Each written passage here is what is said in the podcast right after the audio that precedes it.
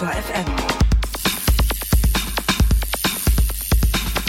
Hier ist der Antritt, die Fahrrad-Podcast-Sendung auf Detektor FM mit der Mai-Ausgabe 2020. Mein Name ist Gerolf Meyer. Und ich bin Christian Bollert. Na toll, jetzt hast du mir meine kleine Pointe weggenommen. Ne? Jetzt hast du beides gesagt. Podcast es hat, und Sendung. Es hat ein paar Sendungen gebraucht und ein paar Podcasts, dass ich gemerkt habe, welches Spiel du mit mir spielst. Ja, dann äh, herzlich willkommen in dieser Audio-Einheit zum Thema Fahrradfahren. Ja, in Ja. dieser Tonspur. Das könnte man auch sagen. Genau. Ah, Tonspur ist sowieso eigentlich ein schöner. Wegen ah, Spur ja, und- Spur. Ah, mhm, mhm, mhm, Ah, okay. Ja. Einspurfahrzeuge sind ja sowieso eine tolle Sache. Christian, wie geht's dir?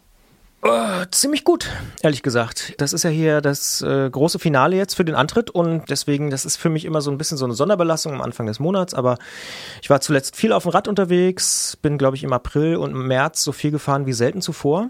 Also es sagt mir zumindest meine äh, Verfolgungs-App, die ich dafür benutze. Und ja, nee, mir geht's ganz gut. Und dir? Ja. Ja, mir geht's auch ganz gut. Was heißt das? Naja, man kann sich nicht beschweren. Also ich kann mich nicht beschweren. Ne? Mein, ich bin nicht. Äh, Man kann nicht meckern. Naja, es wäre Quatsch. Also es ist Meckern auf hohem Niveau. Was habe ich für Sorgen? Ich habe einen Job, der mich versorgt. Das ich habe keine nicht, Kinder, Gerolf. die mir zu. Mhm. Hause die Bude einrennen und mir auf dem, also ne, Kinder und so, alles cool. Aber was ich so höre aus manchen Familien, das ist echt nicht lustig, weil die zugeschüttet werden noch mit irgendwelchen Aufgaben. So, das ist schon alles okay. Für mich ist es manchmal oder immer wieder anstrengend, ähm, mich so zu kalibrieren, also irgendwie mit dieser anderen Alltagssituation umzugehen. Und ähm, ich muss sagen, es gibt hier und da Stellen, da rege ich mich richtig auf. Über Ähm, Menschen. Ja, über Menschen. Genau. Und ähm, da, naja, denke ich mir dann, es ist eine Zier für jeden Menschen, wenn man jetzt einfach mal in dieser Zeit sich solidarisch verhält. Und das heißt halt manchmal einfach Füße stillhalten und auch mal zwei Schritte weiter denken, auch mal an andere Menschen denken. Ähm, Ja, ja, finde ich auch. Aber ich muss sagen, ich bin da eher, ich bin wirklich eher optimistisch und denke so, ah krass, wie äh, viele, viele, viele, viele Menschen das richtig gut machen. Ich gehe zum Beispiel abends relativ viel spazieren und höre dabei Podcasts und da ist fast niemand unterwegs. Ich bin fast immer allein in meinem Viertel. Ja. Und das ist schon krass, wie viele sich wirklich daran halten. Das Einzige, was ich jetzt festgestellt habe, die letzten Tage, abends, nachts, 22 Uhr, Friseure arbeiten noch. Es ist echt krass, die machen so Nachtschichten Ja. jetzt so bis 23 Uhr oder so. Ja. Ja, es sind auch, also will ich auch dazu sagen, ne, ich glaube, es sind sehr viele Leute, die sich da vernünftig verhalten. Ich habe ein paar Beispiele erlebt, wo ich mir wirklich gedacht habe, ey, ja, äh, wirklich uncool. Das regt mich dann in dem Fall auch auf, weil es gibt dann immer auch noch ein paar ernste Hintergründe dazu. Aber davon äh, will ich jetzt gar nicht weiter erzählen. Das mit den Friseuren ist ein guter Punkt. Da fallen mir nämlich die Fahrradhändler ein, mit denen wir beim letzten Mal gesprochen haben. Und das ist ja auch ziemlich cool, dass die jetzt wieder offen sein können. Ähm, und ja, Bikes are the new toilet paper, habe ich gehört. Absolut. Und wir steigen voll ein in diesen Podcast. Nach dem ersten Song erklären wir euch, was wir vorhaben. Fahrräder sind die neuen Einspurfahrzeuge.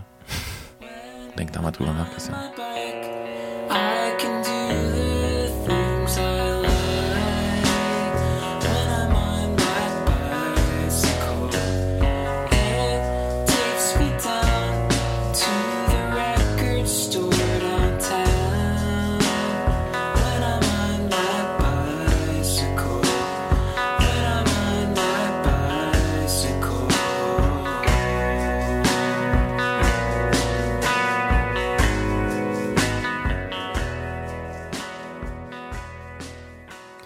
Und wenn dieses Thema diese Sendung beschäftigt, dann tut's das natürlich auch nur, weil es eben die Welt draußen beschäftigt.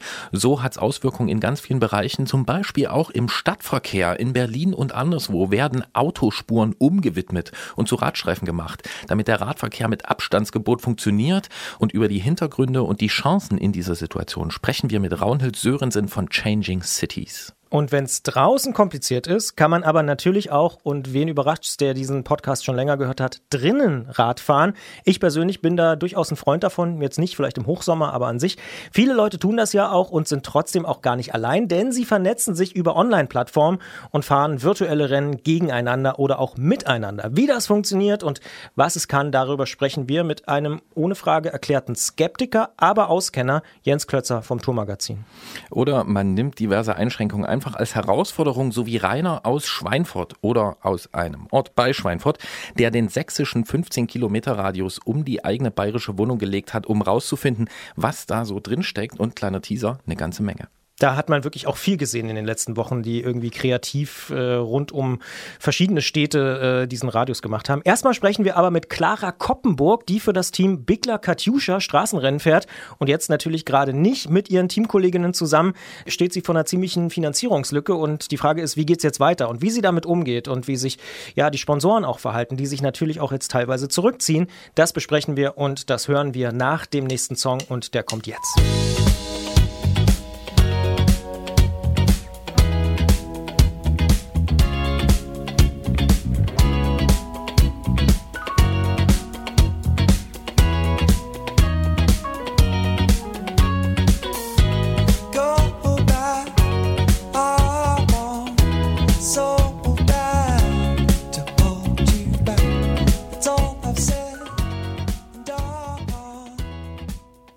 Wer in diesen Tagen hobbymäßig Fahrrad fährt, der muss vielleicht wegen Corona mit ein paar Einschränkungen rechnen. Limitierte Gruppengrößen und gedrosselte Tagestouren sind aber gar nichts im Vergleich zu Menschen, bei denen die wirtschaftliche Existenz am Radfahren hängt. Also bei Profisportlerinnen oder Profisportlern zum Beispiel. Clara Koppenburg aus Lörrach in Baden-Württemberg zählt zu genau dieser Gruppe, denn sie verdient mit Radrennen ihr Geld.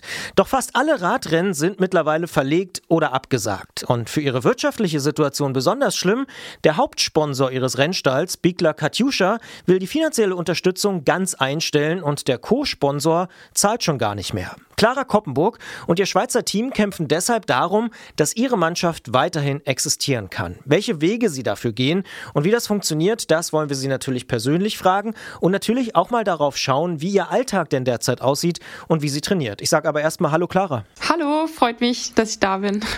In den letzten Wochen haben wir ja viel von Profisportlern schon gehört, wie merkwürdig die aktuelle Situation auch für sie ist. Wie gehst du persönlich denn damit um? Wie geht's dir?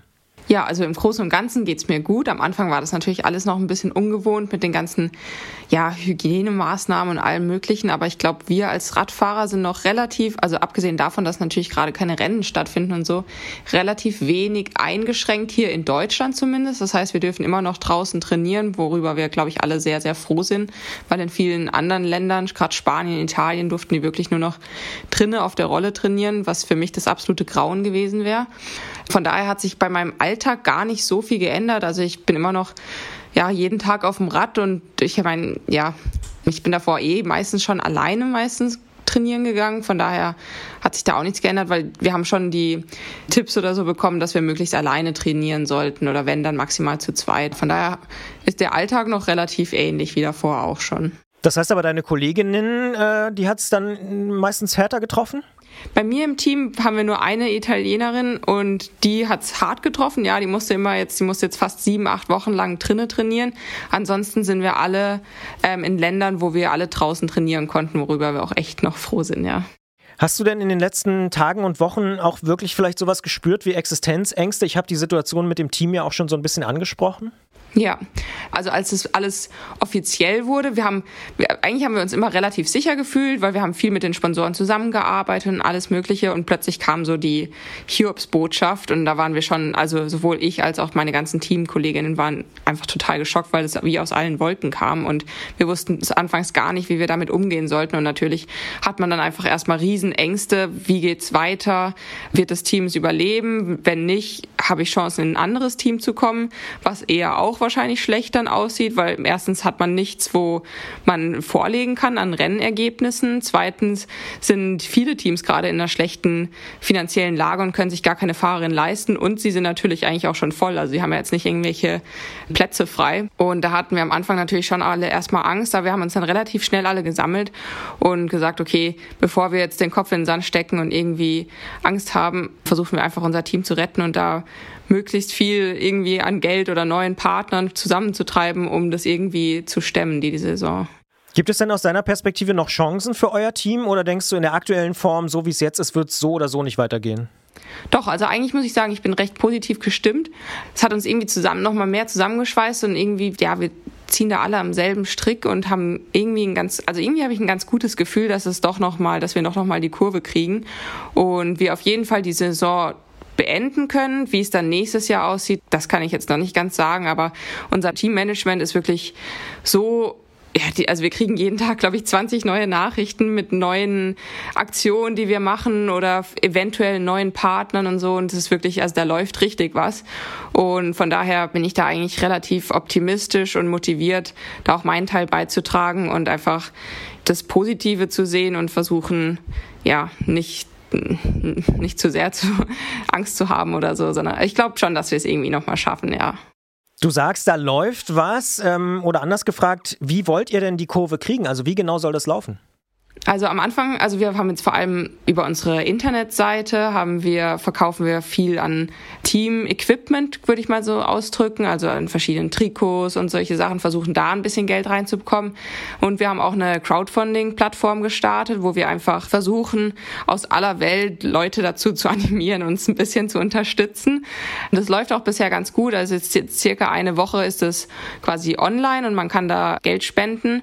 Und wir haben jetzt fast schon 6000 Franken Franken. Natürlich ist es erst ein ganz, ganz, ganz kleiner Teil und wir hoffen, dass da noch ganz viele Leute uns weiterhin unterstützen. Aber es ist zumindest mal ein Schritt in die richtige Richtung. Ja, und ansonsten, ich glaube, unser Teammanagement sucht einfach nach neuen Hauptpartnern, die das dann übernehmen werden oder so. Ist es denn realistisch aus deiner Perspektive zum Beispiel mit so Aktionen wie der Crowdfunding-Geschichte eine langfristige Finanzierung auf die Beine zu stellen?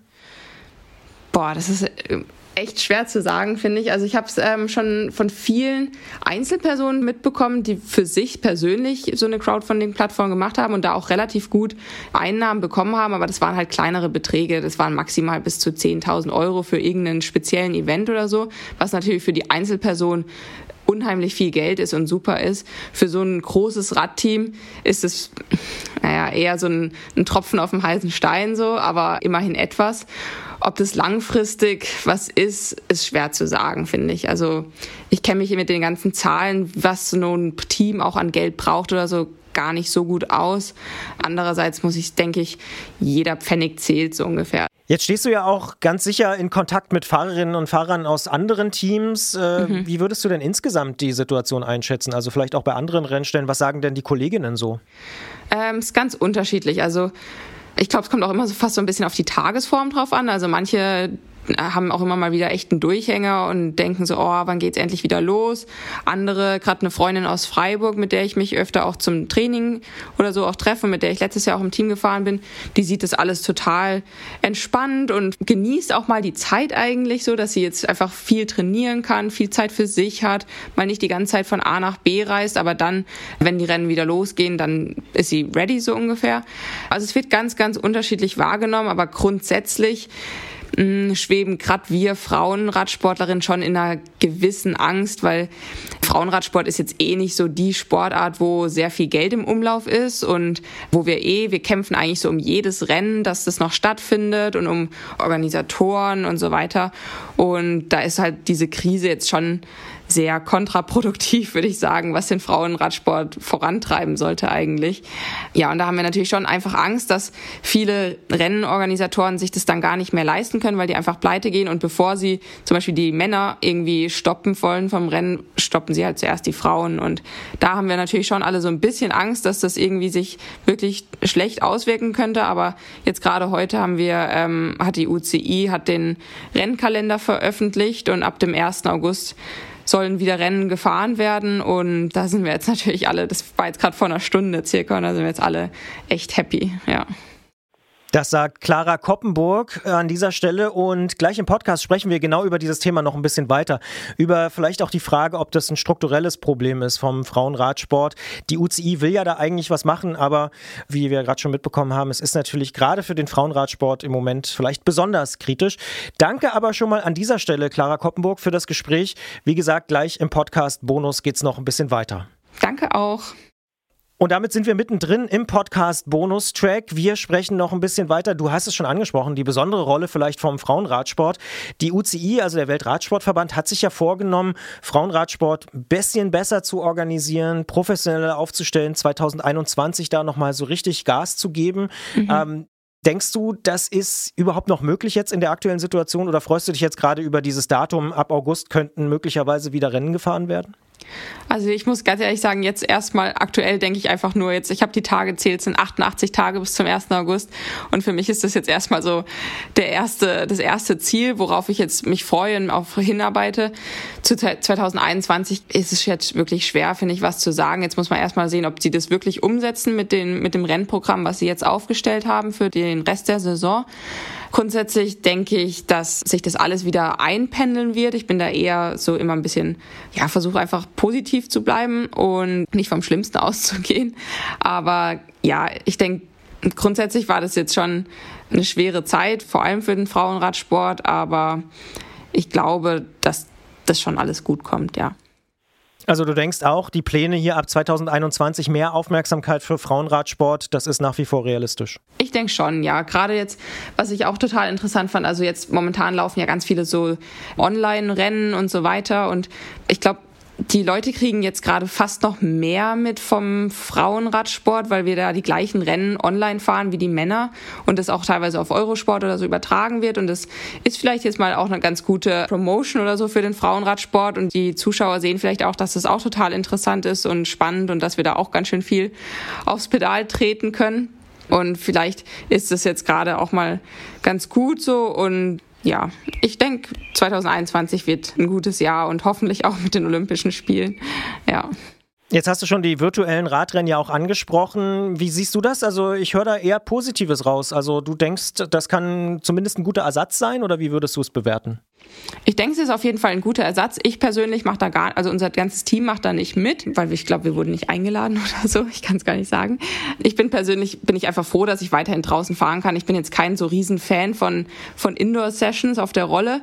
Aber grundsätzlich finde ich das eigentlich eine super Sache. Also weil man sich da wirklich so dermaßen quälen kann. Und es ist so anstrengend. Und gerade eben für für die Radfahrer, die jetzt durch den Lockdown irgendwie drinnen festsaßen, ist es natürlich einfach eine super Möglichkeit, nicht jetzt immer nur stur gegen eine Wand zu schauen und da sich irgendwie selber Motivation irgendwie zuzusprechen, sondern wenn man dann wirklich aktiv quasi gegen andere fahren kann oder sogar mit seinen Teamkolleginnen, das ist ja jetzt quasi auch, dass man im Team wirklich ein Rennen bestreitet, gibt natürlich eine ganz andere Motivation und hält auch wirklich, glaube ich, extrem fit. Also ich weiß nicht, ob ich jetzt einen Vorteil daraus hatte, dass ich draußen trainieren konnte, weil ich, ich habe wirklich das Gefühl, dass die die ähm, jetzt immer drinnen auf der Rolle gefahren sind, dass die wirklich jetzt richtig fit aus der ganzen Sache rauskommen und jetzt umso mehr motiviert sind, wenn sie jetzt wieder draußen fahren dürfen und da jetzt richtige Hammertrainings machen. Und ja, also ich glaube, es ist, war jetzt kein nach, großer Nachteil für die, ja. Ganz nach dem Motto, wehe, wenn sie einmal losgelassen sind. Dann gucken wir doch mal ganz konkret auf das sportliche Jahr bei dir. Mhm. Eigentlich hat das nämlich alles ziemlich gut angefangen. Ne? Also im Februar Ja. zweiter Platz bei der Valencia-Rundfahrt zum Beispiel. Ja. Jetzt, wie gesagt, ist gerade Zwangspause. Wie sieht's bei dir aus? Also du hast schon gesagt, du zählst jetzt schon die Tage, ein bisschen mehr als 80 Tage, dann soll's ja wieder losgehen. Ja. Äh, wie bereitet man sich da vor? Hast du deinen Trainingsplan umgestellt? Also normalerweise hat man ja so Saisonhöhepunkte. Wie, wie machst du das? Ja, also am Anfang, als das alles sich erst so entwickelt hat, da war es noch, fand ich extrem schwer mit dem Training. Da haben wir, ich und mein Trainer haben da wirklich nicht ganz genau gewusst, wie sollen wir jetzt weiter trainieren, weil es war ja eher, dass wöchentlich ist man, wir sind teilweise noch zu den Rennen angereist und wurden dann vor Ort wieder heimgeschickt. Und da war es ganz, ganz schwer mit der Planung. Seit es dann wirklich dieses heftige Lockdown war, hat man sich dann damit auch ein bisschen abgefunden und sein Training auf jeden Fall angepasst. Also ich habe, weil sonst trainiere ich natürlich sehr spezifisch auf spezielle Rennen hin und es war ja jetzt gar nicht gar nicht möglich, weil wir gar nicht wussten, wann es wieder losgeht und dann haben wir das Training relativ ja einfach so normal gestaltet, dass ich einfach viel gefahren bin und mich selber, wenn ich jetzt das Gefühl hatte, oh, ich habe gute Beine, ich möchte jetzt den Berg mal so schnell hochfahren, wie ich kann, dann habe ich mich da selber so ein bisschen gepusht oder so. Aber es war jetzt kein so strukturiertes, spezielles Training, wie ich sonst gewohnt bin. Das finde ich auch sehr interessant, was du gerade erzählt hast. Ihr seid noch angereist zu Rennen und durftet nicht starten. Das stelle ich mir auch total surreal vor, oder? Äh, Das war zum Beispiel für Strade Bianca sind wir wirklich äh, angereist und ja, und dann so zwei, zwei Stunden vor dem vor der Ankunft quasi haben wir dann von der UCI oder so wirklich dann die endgültige Message bekommen, ja, dass das Rennen nicht stattfindet und wir sollen doch bitte wieder umdrehen. Da haben wir eigentlich einen U-Turn auf der Autobahn gemacht und sind wieder heimgefahren. Und dann auch die nächsten kommenden zwei Wochen hatten wir die ganze Teamplanung, es war alles geplant mit den ganzen Reisen und wer von wo fliegt und so weiter. Und dann erst am Abend vorher oder manchmal sogar noch am Morgen der Abreise haben wir dann erfahren, okay, nee, wir bleiben doch daheim. Also es war wirklich eine ganz, ganz komische, aber auch schwierige Zeit, weil man sich gar nicht auf irgendwas einstellen konnte. Wie fühlt sich das denn an, wenn man zwei Stunden vor der Strade Bianche wieder zurückfährt im Bus? Oh, also ich glaube, was demotivierenderes gibt's glaube ich kaum. Weil wir hatten uns echt eigentlich alle drauf gefreut und waren auch eine, eine gute Gruppe, ziemlich fit. Das war gerade eine Woche nach der Valencia-Rundfahrt, wo wir als Team dermaßen gut zusammengearbeitet haben und uns alle gut gefühlt haben. Und dann, ja, dann sitzt man schon acht Stunden im Auto und möchte dann eigentlich gerne ankommen und dann fährt man die gleiche Strecke wieder nach Hause. Und ja, also es war wirklich, wirklich nicht schön, aber am Ende muss man sich auch überlegen, okay, das sind, das sind Radrennen und es gibt auch wirklich Wichtigeres im Leben und ja, so ist es halt manchmal. Stichwort Wichtigeres im Leben, also das hat man jetzt häufig gehört, auch gerade so aus Radsportkreisen. Also ich kann mich erinnern, zum Beispiel Philipp Gilbert hat das gesagt und auch John Degenkolb, dass es ja nun wirklich wichtigere Dinge gibt und dass jetzt Gesundheit erstmal so ganz vorne steht. Gibt es Ja. für dich auch, ja, ich sag mal, irgendwie positive Aspekte dieser ganzen Corona-Krise? Total. Also natürlich gibt's immer wieder Tage, wo ich so denke, so, boah, also das ist wirklich alles einfach so skurril und komisch und auch man möchte eigentlich gar nicht groß rausgehen, weil man sich einfach irgendwie auch fehl am Platz fast fühlt. Aber ich finde, es gibt eigentlich ganz, ganz viele positive Dinge. Also zum einen, wir haben jetzt hier wirklich bei mir in der Familie, meine Schwester, die wohnt sonst in, in England, in London und die ist jetzt seit dem Lockdown ist die auch hier daheim mit ihrem Freund und wir haben so eine intensive Familienzeit, die wir noch nie eigentlich hatten. Und es ist ja auch wirklich so, weil wir können ja eigentlich gar nichts groß rausgehen oder uns quasi mal für ein paar Stunden nicht sehen, weil wir ja wirklich eigentlich auch so ein bisschen hier gefangen sind. Und das eröffnet aber eigentlich auch ganz neue ja, ganz neue Situation und man verbringt einfach so viel Zeit mit der Familie, man spielt irgendwie abends noch Spiele und es ist irgendwie, man führt ganz, ganz viele gute Gespräche, finde ich. Und sonst, ja, es wird alles so ein bisschen verlangsamt, finde ich, die Welt. Also sonst rast alles an einem vorbei und man hetzt von A nach B und jeder ist so in seinem, ja, meine Eltern bei der Arbeit, ich beim Radsport und so weiter. Und jetzt plötzlich sind wir alle so in unserem Haus und verbringen so viel gute Zeit miteinander und auch sonst unter der, bei den Menschen so untereinander. Also klar, beim, manchmal sind es wirklich komische Momente beim Einkaufen, da wird man irgendwie böse angeschaut oder so, aber grundsätzlich finde ich, hat es die Menschen fast ein bisschen verändert, aber auch wieder zusammengeschweißt, weil man merkt wirklich, wie jeder dem anderen helfen will. Ähm, es gibt so viele gute Organisationen, wo eben Leute füreinander einkaufen gehen und so weiter. Und ich finde, das alles irgendwie tut es der Gesellschaft auch mal gut, dass man merkt, dass es auch in schwierigen Zeiten Lösungen gibt und ähm, dass Menschen, wenn sie zusammenhalten, dass man da auch wieder rauskommt. So. Dann bleiben wir mal bei den schwierigen Zeiten noch ganz am Ende. Es ist ja natürlich für viele Radteams jetzt sehr, sehr kompliziert, irgendwie unklar, wie es weitergeht. Die Tour de France ist natürlich für viele große Teams irgendwie so das Wichtigste des Jahres. Wenn die jetzt wirklich ausfällt, wovon zumindest momentan wohl eher auszugehen ist, äh, dann muss man mal gucken, wie es da weitergeht. Glaubst du, dass man in Zukunft mit solchen Krisen vielleicht auch besser umgehen kann oder sich irgendwie besser darauf vorbereiten kann? Oder muss man vielleicht auch sagen, sowas wie jetzt kann man auch gar nicht vorbereiten? Also ich glaube, direkt vorbereiten ist wirklich schwer, weil wahrscheinlich jede Krise ist nochmal ganz speziell irgendwie für sich so. Aber ich denke, so einen groben Plan oder, also sowas hatten wir jetzt, also ich hatte sowas, habe ja sowas noch nie davor erlebt. Und ähm, das jetzt mal mitgemacht zu haben, quasi so im nach dem Motto, ich war dabei, ist schon, ich glaube, man lernt daraus schon und das nächste Mal wird damit anders umgegangen auf jeden Fall. Also ich glaube, dass dann einfach ähm, schneller gehandelt wird, dass wirklich von Anfang an zum Beispiel irgendeine Maskenpflicht da ist, dass wirklich von Anfang an ein richtiger Lockdown ist und nicht mit irgendwelchen Ausnahmen oder so weiter. Ich denke, aus solchen Sachen kann man auf jeden Fall lernen und ja, aber ich denke, also hoffen wir einfach mal, dass es nie wieder zu so einer Krise kommt, würde ich sagen, und wir da gar nicht die Gedanken darüber verschwenden müssen. Dann allerletzte Frage vielleicht noch in dem Gespräch, weil die Frage hier bei uns in der Redaktion aufkam. Wir haben im letzten Podcast ja schon drüber gesprochen. Es gab durchaus in verschiedenen Bereichen ja auch Lieferprobleme und Probleme an Teile zu kommen beispielsweise. Hast du alles bekommen, was du so die letzten Wochen und Monate brauchtest? Oder hast du auch gemerkt, oh hier, das gibt's nicht mehr, weiß ich nicht, das Laufrad oder den Schlauch oder so?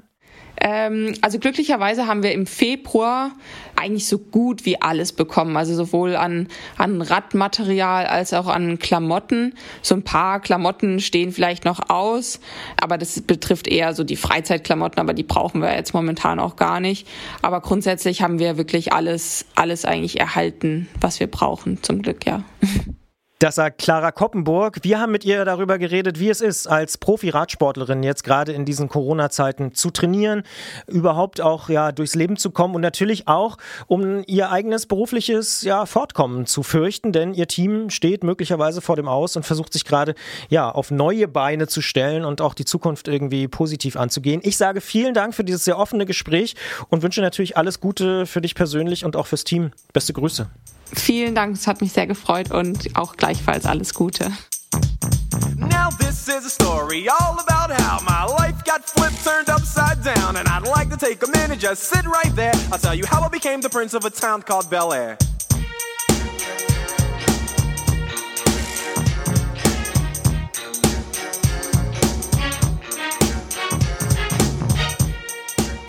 Ich war nicht dabei beim Gespräch, ich habe aber reingehört und Zugehört, ähm, könnte man sogar sagen. Ja, zugehört.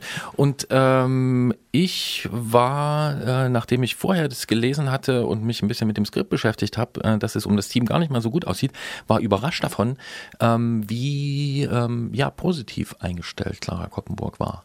Ja. Ist. Ja, ich glaube, das ist, ähm, ist jetzt natürlich eine Interpretation von mir, aber sie scheint da generell, glaube ich, ein sehr optimistischer Typ zu sein und das eher, wie nennt man das, proaktiv und optimistisch anzugehen. Und ähm, ich fand es aber auch bewundernswert, weil ich glaube, das ist jetzt auch keine einfache Situation, in der sie sich da befindet, ganz im Gegenteil und das ganze Team. Aber offensichtlich, ähm, ja, geht sie das positiv an und ich drück ihr die Daumen. Also ich fand es auch sehr, sehr interessantes Gespräch, sehr, sehr offen. Ähm, ich habe da viel mitgenommen, irgendwie, äh, was ich auch vorher so nicht wusste und nicht gedacht hätte, gerade auch im Frauenradsport. Ähm, sehr interessantes Gespräch. Interessant auch, dass sich aktuell der Verkehr in den Städten umsortiert und wir fragen uns natürlich zwei Sachen dabei. Erstens, was passiert da genau? Und zweitens, bleibt es so?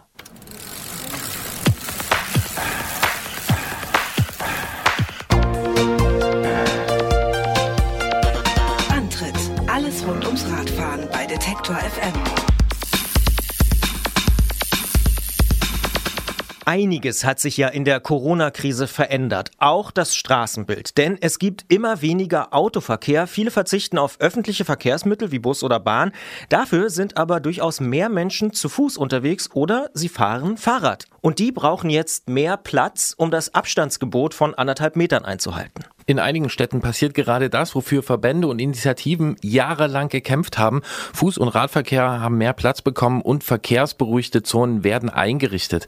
Eine Initiative, die sich dafür einsetzt, dass sich noch mehr Städte an dieser Verkehrswende beteiligen oder an diesem Teil der Verkehrswende, äh, ist die Initiative Changing Cities. Sprecherin des Vereins ist Raunhild Sörensen. Wir fragen nach, welche Chancen sie für eine nachhaltigere Mobilität in den Städten sieht und ob aktuelle Veränderungen auch bleiben werden. Hallo, Frau Sörensen. Hallo. Jahrelanges Reden und auf einmal geht's ganz schnell. Da weisen Städte zusätzliche Radspuren aus. Autospuren werden gestrichen. Aus Ihrer Sicht ist da auch ein bisschen was Gutes in der Krise? Oh ja, also ähm, wir hatten in Berlin vor, sagen wir mal, vier, fünf Wochen nicht mal davon geträumt, in dem, äh, dass es so schnell geht, wie es jetzt gerade der Fall ist. Das ist einfach unglaublich. Also das ist wirklich. Ähm, wir sind jetzt in dem Tempo tatsächlich, was äh, erforderlich ist, damit das Mobilitätsgesetz bis 2030 umgesetzt wird.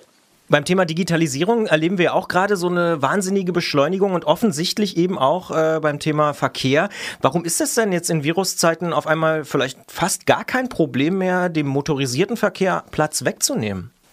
Ja, ich glaube, dass wir ähm, erleben, dass die Menschen in der Krise jetzt tatsächlich Sachen verändern können. Also so wie wir jetzt Mundschutz tragen, was wir früher, nie, früher nicht gemacht haben, merken wir einfach, da geht was. Gleichzeitig spielt sicher eine ganz, ganz entscheidende Rolle, dass ähm, viele äh, von den Corona-Erkrankungen ja tatsächlich mit Luftverschmutzung oder tatsächlich weiß man, weiß man nicht, 100 Prozent nachgewiesen ist es nicht, aber das hängt damit zusammen. Und einer der ganz entscheidenden Verursachen ist ja eben der äh, äh, Autoverkehr oder Pkw-Verkehr. Und das sind Sachen, die die Menschen plötzlich merken und sich nach drei, äh, sechs, sieben Wochen Ruhe äh, zu Hause, ähm, wo man Zeit hat nachzudenken, wo das dann plötzlich heißt, wir, wir können einfach nicht so ma- weitermachen wie bisher. Das, das funktioniert ja nicht. Sie spielen mit der Luftverschmutzung ein bisschen darauf an, dass es besonders schwere Fälle gibt unter Rauchern und eben auch unter Leuten, die äh, Lungenerkrankungen haben und so. Nee, äh, nee. Äh, ich spiele wirklich tatsächlich darauf, dass äh, es Untersuchungen äh, gibt. Also zum Beispiel Norditalien ähm, ist ein sehr hart betroffen, weil die Luftverschmutzung in Norditalien extrem hoch ist. Das ist einer der höchsten in Europa überhaupt. Und ähm, das kommt natürlich einerseits von der Industrie, äh, aber natürlich auch vom Autoverkehr. Ja, dass dadurch äh, entsprechende Vorschädigungen bestehen bei den Leuten auch. Genau. Ah, okay, ja. Ja, verstanden. Wenn wir mal zurück nach Deutschland gehen, über wie viele Straßen reden wir da eigentlich, die umsortiert werden und in welchen Städten? Also ähm, ich kann nicht für alle Städte reden, natürlich ich weiß nicht genau, was passiert. Das ist ja auch ein Prozess, der sehr schnell geht zum Teil. In Berlin sind wir, ich weiß es auch, kann es auch nicht genau sagen, aber vor ein paar Wochen waren wir bei 15 Kilometer und äh, gestern wurde hier wieder zwei Kilometer gemacht. Also ich schätze, wir sind da irgendwie bei 20, 25 Kilometer gelandet. Mm, Und es wird auch weitergehen. Es hört ja nicht auf. Äh, die Prozesse laufen ja und werden angeordnet. Ähm, in, in anderen Städten ähm, geht es nicht ganz so flott voran. Ähm, wir haben sicher einen Vorteil in Berlin, dass wir das Mobilitätsgesetz haben, dass es eben so einen rechtlichen Rahmen gibt. Das heißt, die Dinger, die Radwege müssen sowieso bis 2030 auf die Straße. Und da ist es äh, rechtlich einfacher für die Verwaltung zu sagen, gut, dann machen wir das mal jetzt. Auch wenn es nur erstmal temporär ist. Ja, und so rein technisch gesehen, ähm, da wird dann also in Straßen mit mehreren äh, Pkw-Spuren, wer- werden dann also einzelne Spuren, also eine davon wird ummarkiert, umgewidmet, so dass das dann eine Radspur ist, richtig?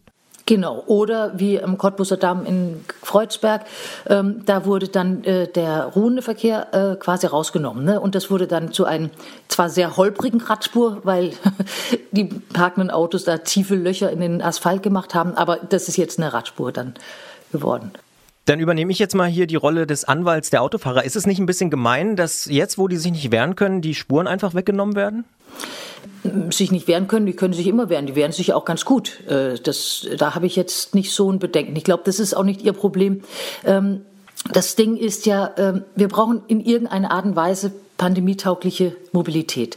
Ähm, Wenn alle Leute sich jetzt reinsetzen würden in ihren Autos und losfahren, weil da ist man ja auch tatsächlich pandemiesicher, äh, jeder für sich, ähm, dann hätten wir auf den Straßen ja nicht Verkehr oder vorwärts kommen, sondern Stillstand. Also wir wissen ja, 96 Prozent der Zeit steht ein Auto rum. Wenn diese Autos jetzt befahren werden würden, also durch die Gegend fahren, dann äh, äh, wäre das so vollgestopft überall. Das heißt, es ist im Prinzip keine Lösung für die nächsten also auch wenn wir nur über die nächste Zeit reden, die nächsten Monate, wo die Pandemie noch da ist. Das wäre dann nicht mehr möglich für alle Menschen, dass sie sich bewegen können. Und äh, wir sehen ja, viele erkennen das ja auch, Radfahren eben ist eine super Alternative auch zum ÖPNV, mh, wo man auch ein bisschen Angst hat, vielleicht im Moment sich reinzusetzen. Mh, Und da ist es einfach eine sehr einfache, schnelle, günstige Lösung, und äh, man merkt es ja auch, in die Fahrradläden mel melden ja nur, dass sie äh, kaum gucken können, wie die Leute die Räder aus den äh, Geschäften holen. Also die Menschen merken offensichtlich, dass es funktioniert. Aber vielleicht noch eine Nachfrage da zu dem Thema. Im Moment polarisiert sich das ja so ein bisschen. Ne? Die einen sagen ja Auto, da bin ich nämlich sicher und da kann ich irgendwie sauber fahren und die anderen sagen Fahrrad und Laufen. Aber der Nahverkehr muss natürlich langfristig ja auch irgendwie eine Rolle spielen. Also äh, für eine richtig gute Lösung auf lange Sicht brauchen wir ja doch irgendwie einen vernünftigen Mix.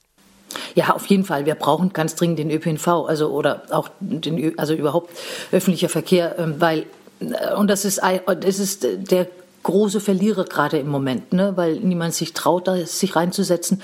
Mm, Und da müssen müssen wir irgendwie gucken. Ich weiß auch nicht, wie das ähm, aber die brauchen dringend Geld, die brauchen Ausweitung äh, der Möglichkeiten mit äh, mehr höherer Taktung, äh, damit die Menschen das auch wirklich als Alter- Alternative nutzen können.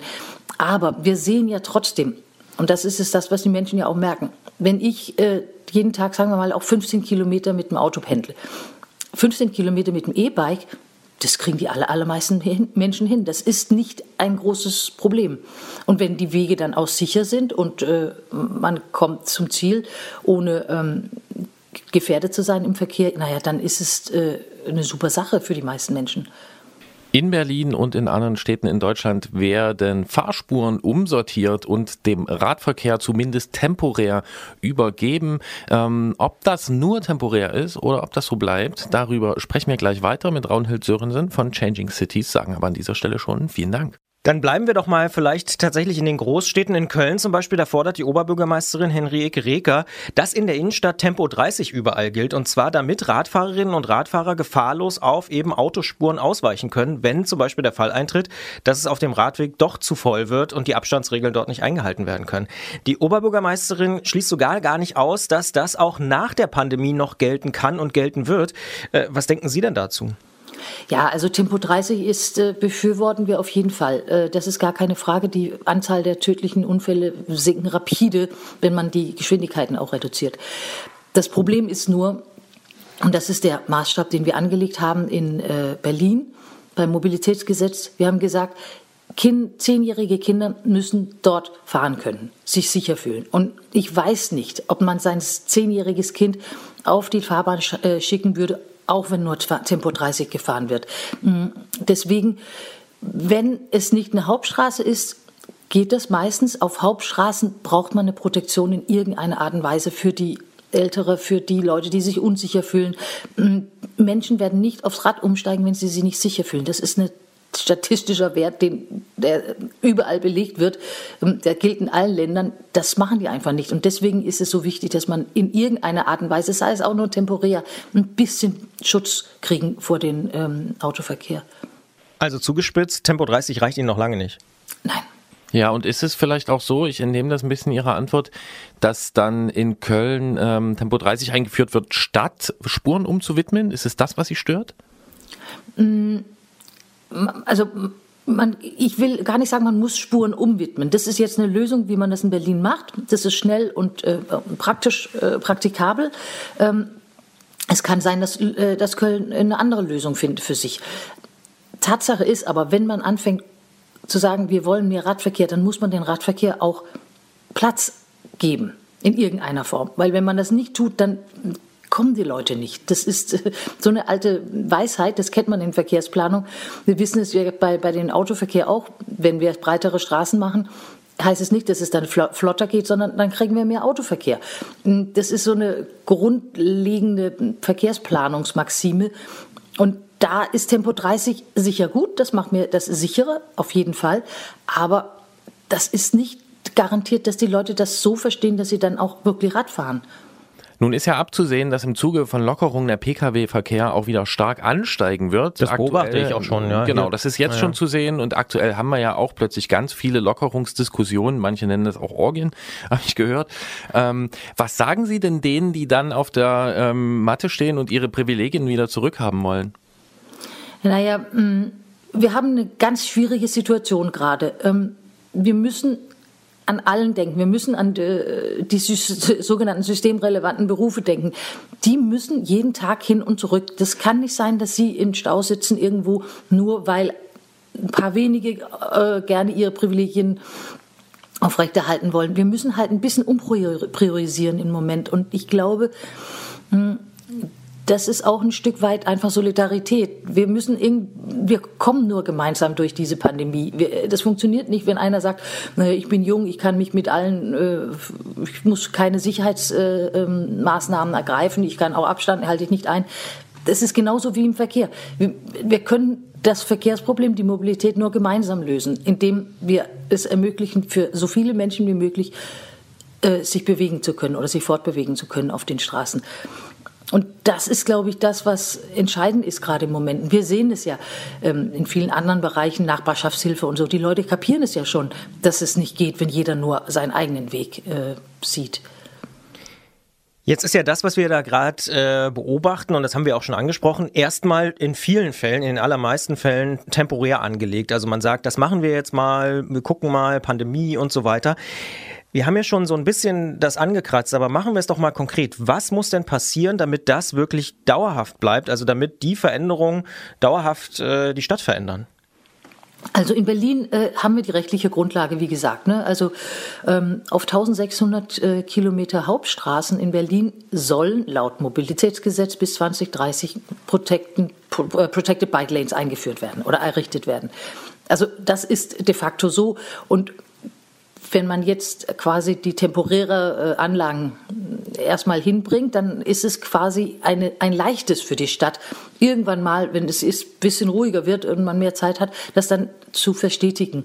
Äh, und ich glaube, das ist ein, ein Riesenvorteil, dass wir in Berlin haben, dass wir quasi diese gesetzliche Grundlage, weil wir sehen in vielen anderen Städten, dass die ähm, Verwaltung sich quasi sagen, das geht nicht, das ist nicht möglich, das können wir nicht machen es stimmt nicht ganz. Man kann äh, aus Pandemieschutzgründen durchaus Maßnahmen ergreifen. Also Mobilität kann man durchaus als Pandemie äh, relevant äh, einstufen und dann gibt es plötzlich ganz andere Handhabe äh, für die Verwaltung auch tatsächlich Sachen umzusetzen.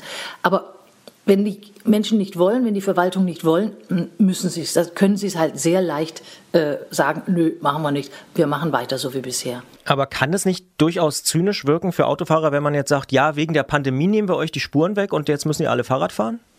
Nee, äh, also ich meine, wir haben ja, das ist, tatsächlich ist es ja so, dass weniger fahren ist. Die, der Autoverkehr nimmt zwar zu jetzt ähm, durch die äh, Lockerung, aber wir sind trotzdem bei weniger Verkehr, äh, Autoverkehr als vorher. Gleichzeitig wissen wir ja, in den großen Städten fährt die Mehrheit ja nicht Auto. Die haben zwar ein Auto und es steht rum, aber die fahren es nicht in der Tat. Also in Berlin haben wir irgendwie 30 Prozent sind mit dem Auto unterwegs, 70 Prozent sind nicht mit dem Auto unterwegs. Und diese Menschen müssen wir ja auch irgendwie berücksichtigen. Da kann man, dann nutzt es nicht, wenn es immer heißt, ja, hm, wir müssen und äh, nur jetzt sind wir uns äh, was weg da muss man auch ein bisschen auf die Mehrheitsverhältnisse gucken, dass wir das für alle ermöglichen, dass sie sich äh, auf den Straßen bewegen können. Außerdem habe ich ja schon das Gerücht gehört, dass es sogar für den Pkw Vorteile hat, wenn weniger Pkws unterwegs sind. Das gilt sowieso, äh, das ist klar. Äh, der Taxi, äh, das Taxi kommt schneller voran, äh, wenn da nicht so viele andere vor ihm stehen. Das ist auf jeden Fall.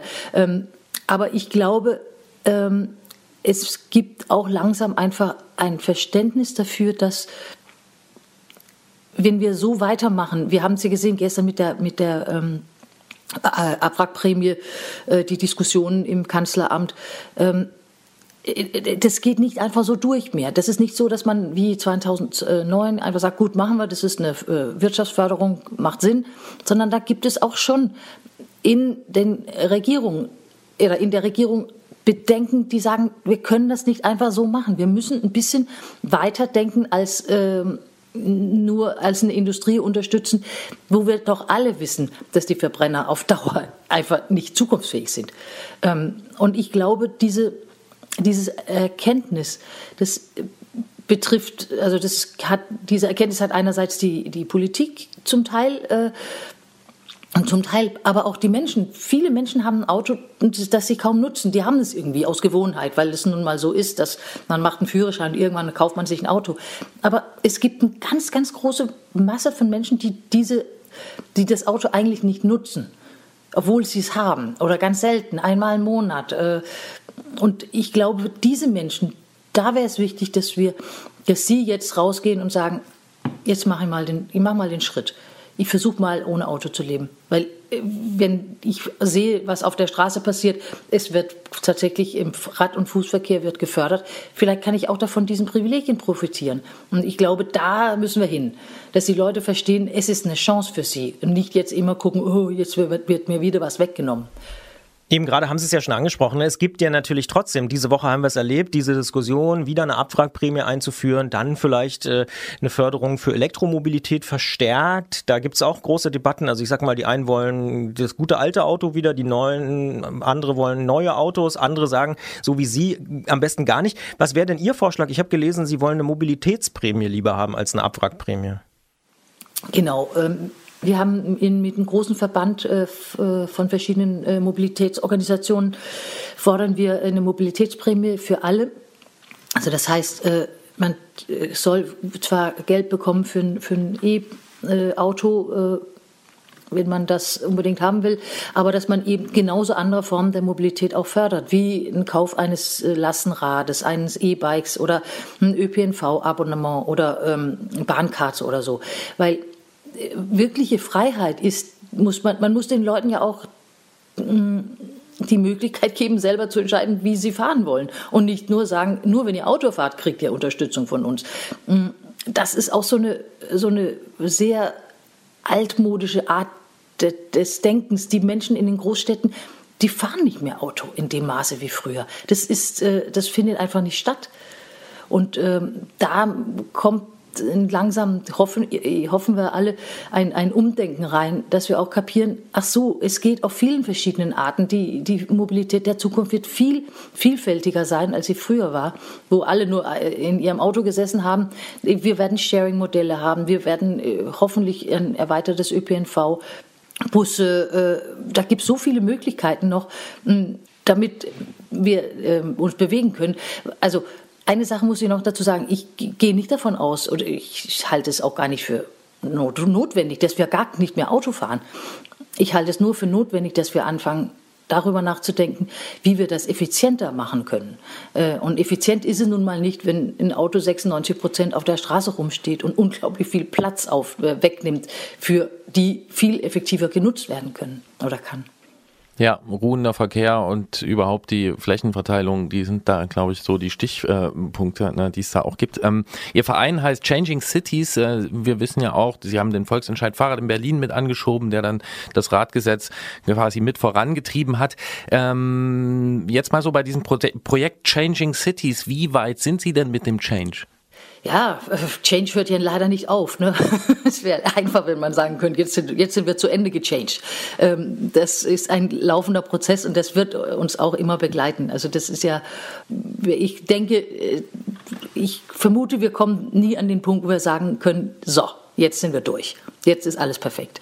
Ähm, äh, es ist für uns ein Riesending äh, Ding gewesen, dass wir die äh, Radentscheidbewegung in dass sie entstanden ist. Also wir haben jetzt, glaube ich, 35 Städte in Deutschland, wo Radentscheidbewegungen entstanden sind. Also Menschen, die eben versuchen, ähnliche Sachen, wie wir hier in Berlin gemacht haben, dass sie mehr äh, Platz für den Radverkehr und äh, zum Teil auch für den Fußverkehr ähm, sich einsetzen. Und ähm, das ist äh, schon ein Riesending, wenn wir uns alle treffen und man merkt, was für eine, wie viele Menschen dahinter stehen. Wir haben äh, zusammengezählt, dass ähm, wir äh, an Unterschriften bundesweit äh, um die knapp eine Million Unterschrift haben für besseren Radverkehr. Also verteilt natürlich auf die verschiedenen Städte. Und das ist schon eine richtige, äh, das sind richtig viele Menschen einfach, die sich bewusst sich dafür entschieden haben, ich möchte, dass Mobilität in der Zukunft anders sein wird. Und ähm, da sind, also es ist einfach äh, auch ein sehr schönes Gefühl, dass man merkt, äh, diese Bewegung, die ist nicht äh, auf eine kleine Randgruppe isoliert, sondern das ist wirklich äh, eine Menge Menschen, die sich die wünschen, dass vor allem in den Städten, aber auch auf dem Land, ähm, dass unsere Straße anders aussehen und dass wir die auch anders nutzen können, dass es öffentlicher Raum ist, dass man wir irgendwie auch gern haben wollen und nicht nur als ähm, Lagerplatz für, für irgendwelche Mobilitätsgeräte äh, nutzen wollen. Straßen sind öffentlicher Raum und nicht nur dazu da, dass man dort äh, eben Mobilitätsgeräte äh, hinstellt und die dort ruhen lässt, einen großen Teil der Zeit. Äh, der Verein Changing Cities setzt sich dafür ein, dass es Veränderungen in diesem Bereich natürlich gibt in vielen Städten Deutschlands. Wir haben mit Raunhild Sörensen gesprochen von Changing Cities über die aktuellen Corona-Veränderungen und was die für die Zukunft vielleicht auch bringen könnten, ob die temporär sind oder ob die vielleicht auch bleiben. Und wir sagen an der Stelle vielen Dank äh, fürs Gespräch und viel Erfolg noch. Dankeschön. Rauch von der Havanna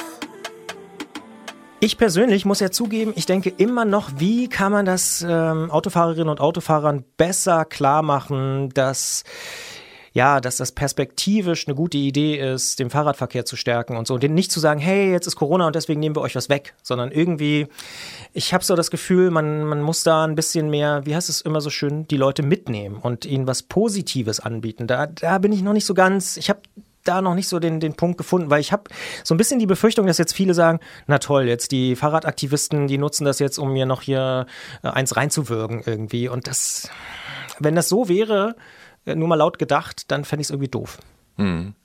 Also ich denke mal, es geht am Ende, ne? man kommt am Wegnehmen nicht vorbei. Also Nee, irgendjemand ja. muss man, wenn man neu verteilt, muss Aber man vielleicht nicht wegnehmen. mit der Begründung, Aber, oder? Ja. Ähm, wenn man sich vielleicht nicht nur damit identifiziert, ich bin Fahrradfahrer, ich bin Autofahrer, sondern klar macht, ähm, da ist eigentlich ziemlich viel Positives für alle drin, wenn man das tut, ähm, dann finde ich das auch immer einen guten Ansatz. Und also grundsätzlich finde ich das gut, dass dort jetzt eine Frage äh, gestellt und bearbeitet wird, die meiner Meinung nach eine der grundlegenden ist. Ja, man kann ganz viel über kleine, ähm, kleine Phänomene und hier an der Stelle und der Stelle diskutieren. Ich glaube, ganz viel dieser Verkehrsprobleme, die, also zumindest für mich machen die sich am Flächenverbrauch fest.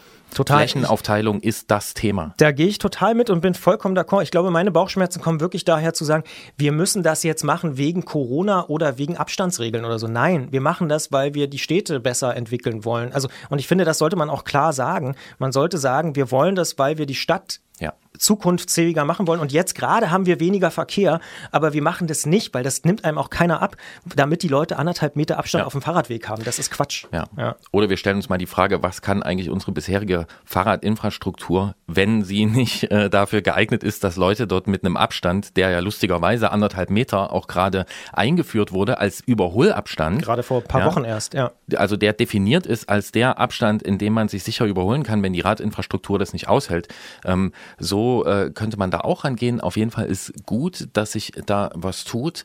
Äh, der Verkehr in den Straßen, der sortiert sich gerade ein bisschen um, aber nicht nur der Verkehr in den Straßen. sondern auch im Wohnzimmer oder auch äh, im WG-Zimmer oder sonst wo, denn viele Leute nutzen diese Zeit und vor allen Dingen auch die letzten Wochen, wo man ja noch mehr eingeschränkt war, um drinnen Sport zu machen. Fahrradverkehr im Internet, you've heard it here first.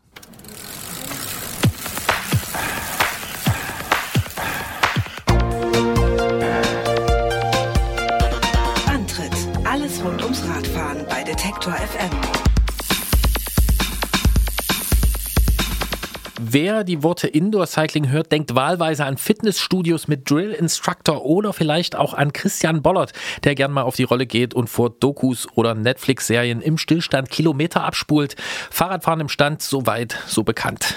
Dokus möchte ich von mir weisen, doch an sich ist das nicht ganz falsch. Und nicht erst seit Corona bekommt die Schweißtreiberei an Ort und Stelle ganz neuen Aufschwung, nämlich dann und in diesem Moment, wenn sie vernetzt stattfindet. Plattformen wie zum Beispiel Swift und andere bieten dabei die Möglichkeit, sich online zum Kräftemessen auf dem Rad zu treffen. Und wir wollen natürlich wissen, wie geht das überhaupt richtig und vernünftig? Und dabei hilft uns Jens Klötzer vom Tourmagazin, denn der ist unser Technikexperte und damit Ansprechpartner für fast alles, was auf Zweirädern rollt, egal ob es dabei besonders schnell ist oder eben auf der Stelle bleibt. Wir sprechen mit ihm und sagen Hallo Jens. Klingeln bei Klötzer. Die Technikfrage beim Antritt auf Detektor FM. Guten Tag zu euch ins Studio, hallo. Im Internet Radfahren, ich habe es hier in diesem Podcast ja schon so ein bisschen erklärt. Im Internet bin ich noch nie gefahren, aber wie erkläre ich das meiner Mutter? Wie geht das? Ähm, ja, wenn du deine Mutter weiß vielleicht schon, was ein Computerspiel ist, so alt wird sie ja nicht sein. Und äh, man kann dann, glaube ich, so sagen, das funktioniert so ähnlich wie ein Computerspiel. Ähm, man fährt also digital Rad, nur dass der Controller, den man da hat, also mit dem man das da alles steuert, das ist halt der eigene Körper und die eigene Leistung. Und damit muss ich eben mit meiner eigenen Tretleistung sozusagen wie in echt, wie auf dem Fahrrad um die Wette fahren. Und äh, das wird dann ja digital so abgebildet und äh, so, so funktioniert es. Das ist ein ganz guter Punkt. Meine Mutter kennt eine Spielekonsole, zum Beispiel die Wii. Also man hat nicht einen Controller in der Hand, sondern quasi sitzt auf dem Controller drauf. So sieht's aus, genauso kann man sich das vorstellen, ja. Hm, und wenn Christians Mutter so neugierig ist wie ihr Sohn, dann hat sie vielleicht äh, jetzt total Lust bekommen, das auszuprobieren. Was braucht sie denn dafür an technischen Voraussetzungen? Ähm, Das ist leider eine ganze Menge. Also es braucht so einen äh, Smart Trainer, sagt man heute dazu. Das sind so äh, Home Trainer oder so Rollentrainer, die das eben erstmal ermöglichen. Also das heißt, die haben so eine Leistungsmessung integriert. Das ist ganz wichtig, weil sie ja irgendwie rausfinden müssen, was man da in die Pedale tritt. Und äh, sie brauchen eben dann so die, diese Konnektivität, also den Anschluss, dass man das ins Internet übertragen kann. Und äh, ja, so ein Ding, vor, ich glaube, ich, sie gehen so ab 800 Euro los, ähm, nach oben offen natürlich. Die kann man dann noch mit allem, allerlei Zusatzzeug ausstatten. Und ansonsten braucht es eigentlich nur irgendwie einen Laptop oder einen PC oder man kann es auch über einen Fernseher laufen lassen mit einem entsprechenden Zusatzgerät. Und äh, dann kann es schon losgehen. Ein Fahrrad vielleicht noch. Diese Smart-Trainer, ehrlicherweise, sind das, was mich bisher da am meisten abgeschreckt hat. Ich bin ja eher so ein klassischer Nutzer, also habe eine Rolle, die man nicht irgendwie digital anschließen kann. Brauche ich wirklich so einen Smart-Trainer oder gibt es da noch andere Möglichkeiten? Nee, so ein Ding brauchst du, äh, weil die, wie gesagt, die Leistungsmessung ist äh, ganz wichtig und äh, die ist nur bei solchen Smart-Trainern drin und deswegen sind die auch so teuer. Mhm, Aber jetzt gibt's ja nicht nur diese Smart-Trainer äh, und die klassischen Rollentrainer, bei denen man dann das Rennrad am Hinterbau auf irgendeine Mechanik spannt. Es gibt ja auch so spezielle Räder direkt für dieses Online-Radfahren. Was können die denn und braucht's die? Na, die braucht's nicht unbedingt. Also äh, was die können, ist halt, dass ich kein zusätzliches Fahrrad dafür brauche, sondern ich kann mir dieses Gerät ins Haus stellen äh, und mein Fahrrad im Keller lassen und muss da nicht immer dran rumfummeln oder das umbauen oder so. Das ist der wesentliche Vorteil von den Geräten. Und ja, man kann da noch so allerlei Zusatz reinbasteln. Also es gibt inzwischen Hersteller, die zum Beispiel die Neigung des Rades verändern, so dass man das Gefühl bekommt, man würde bergauf oder bergab fahren.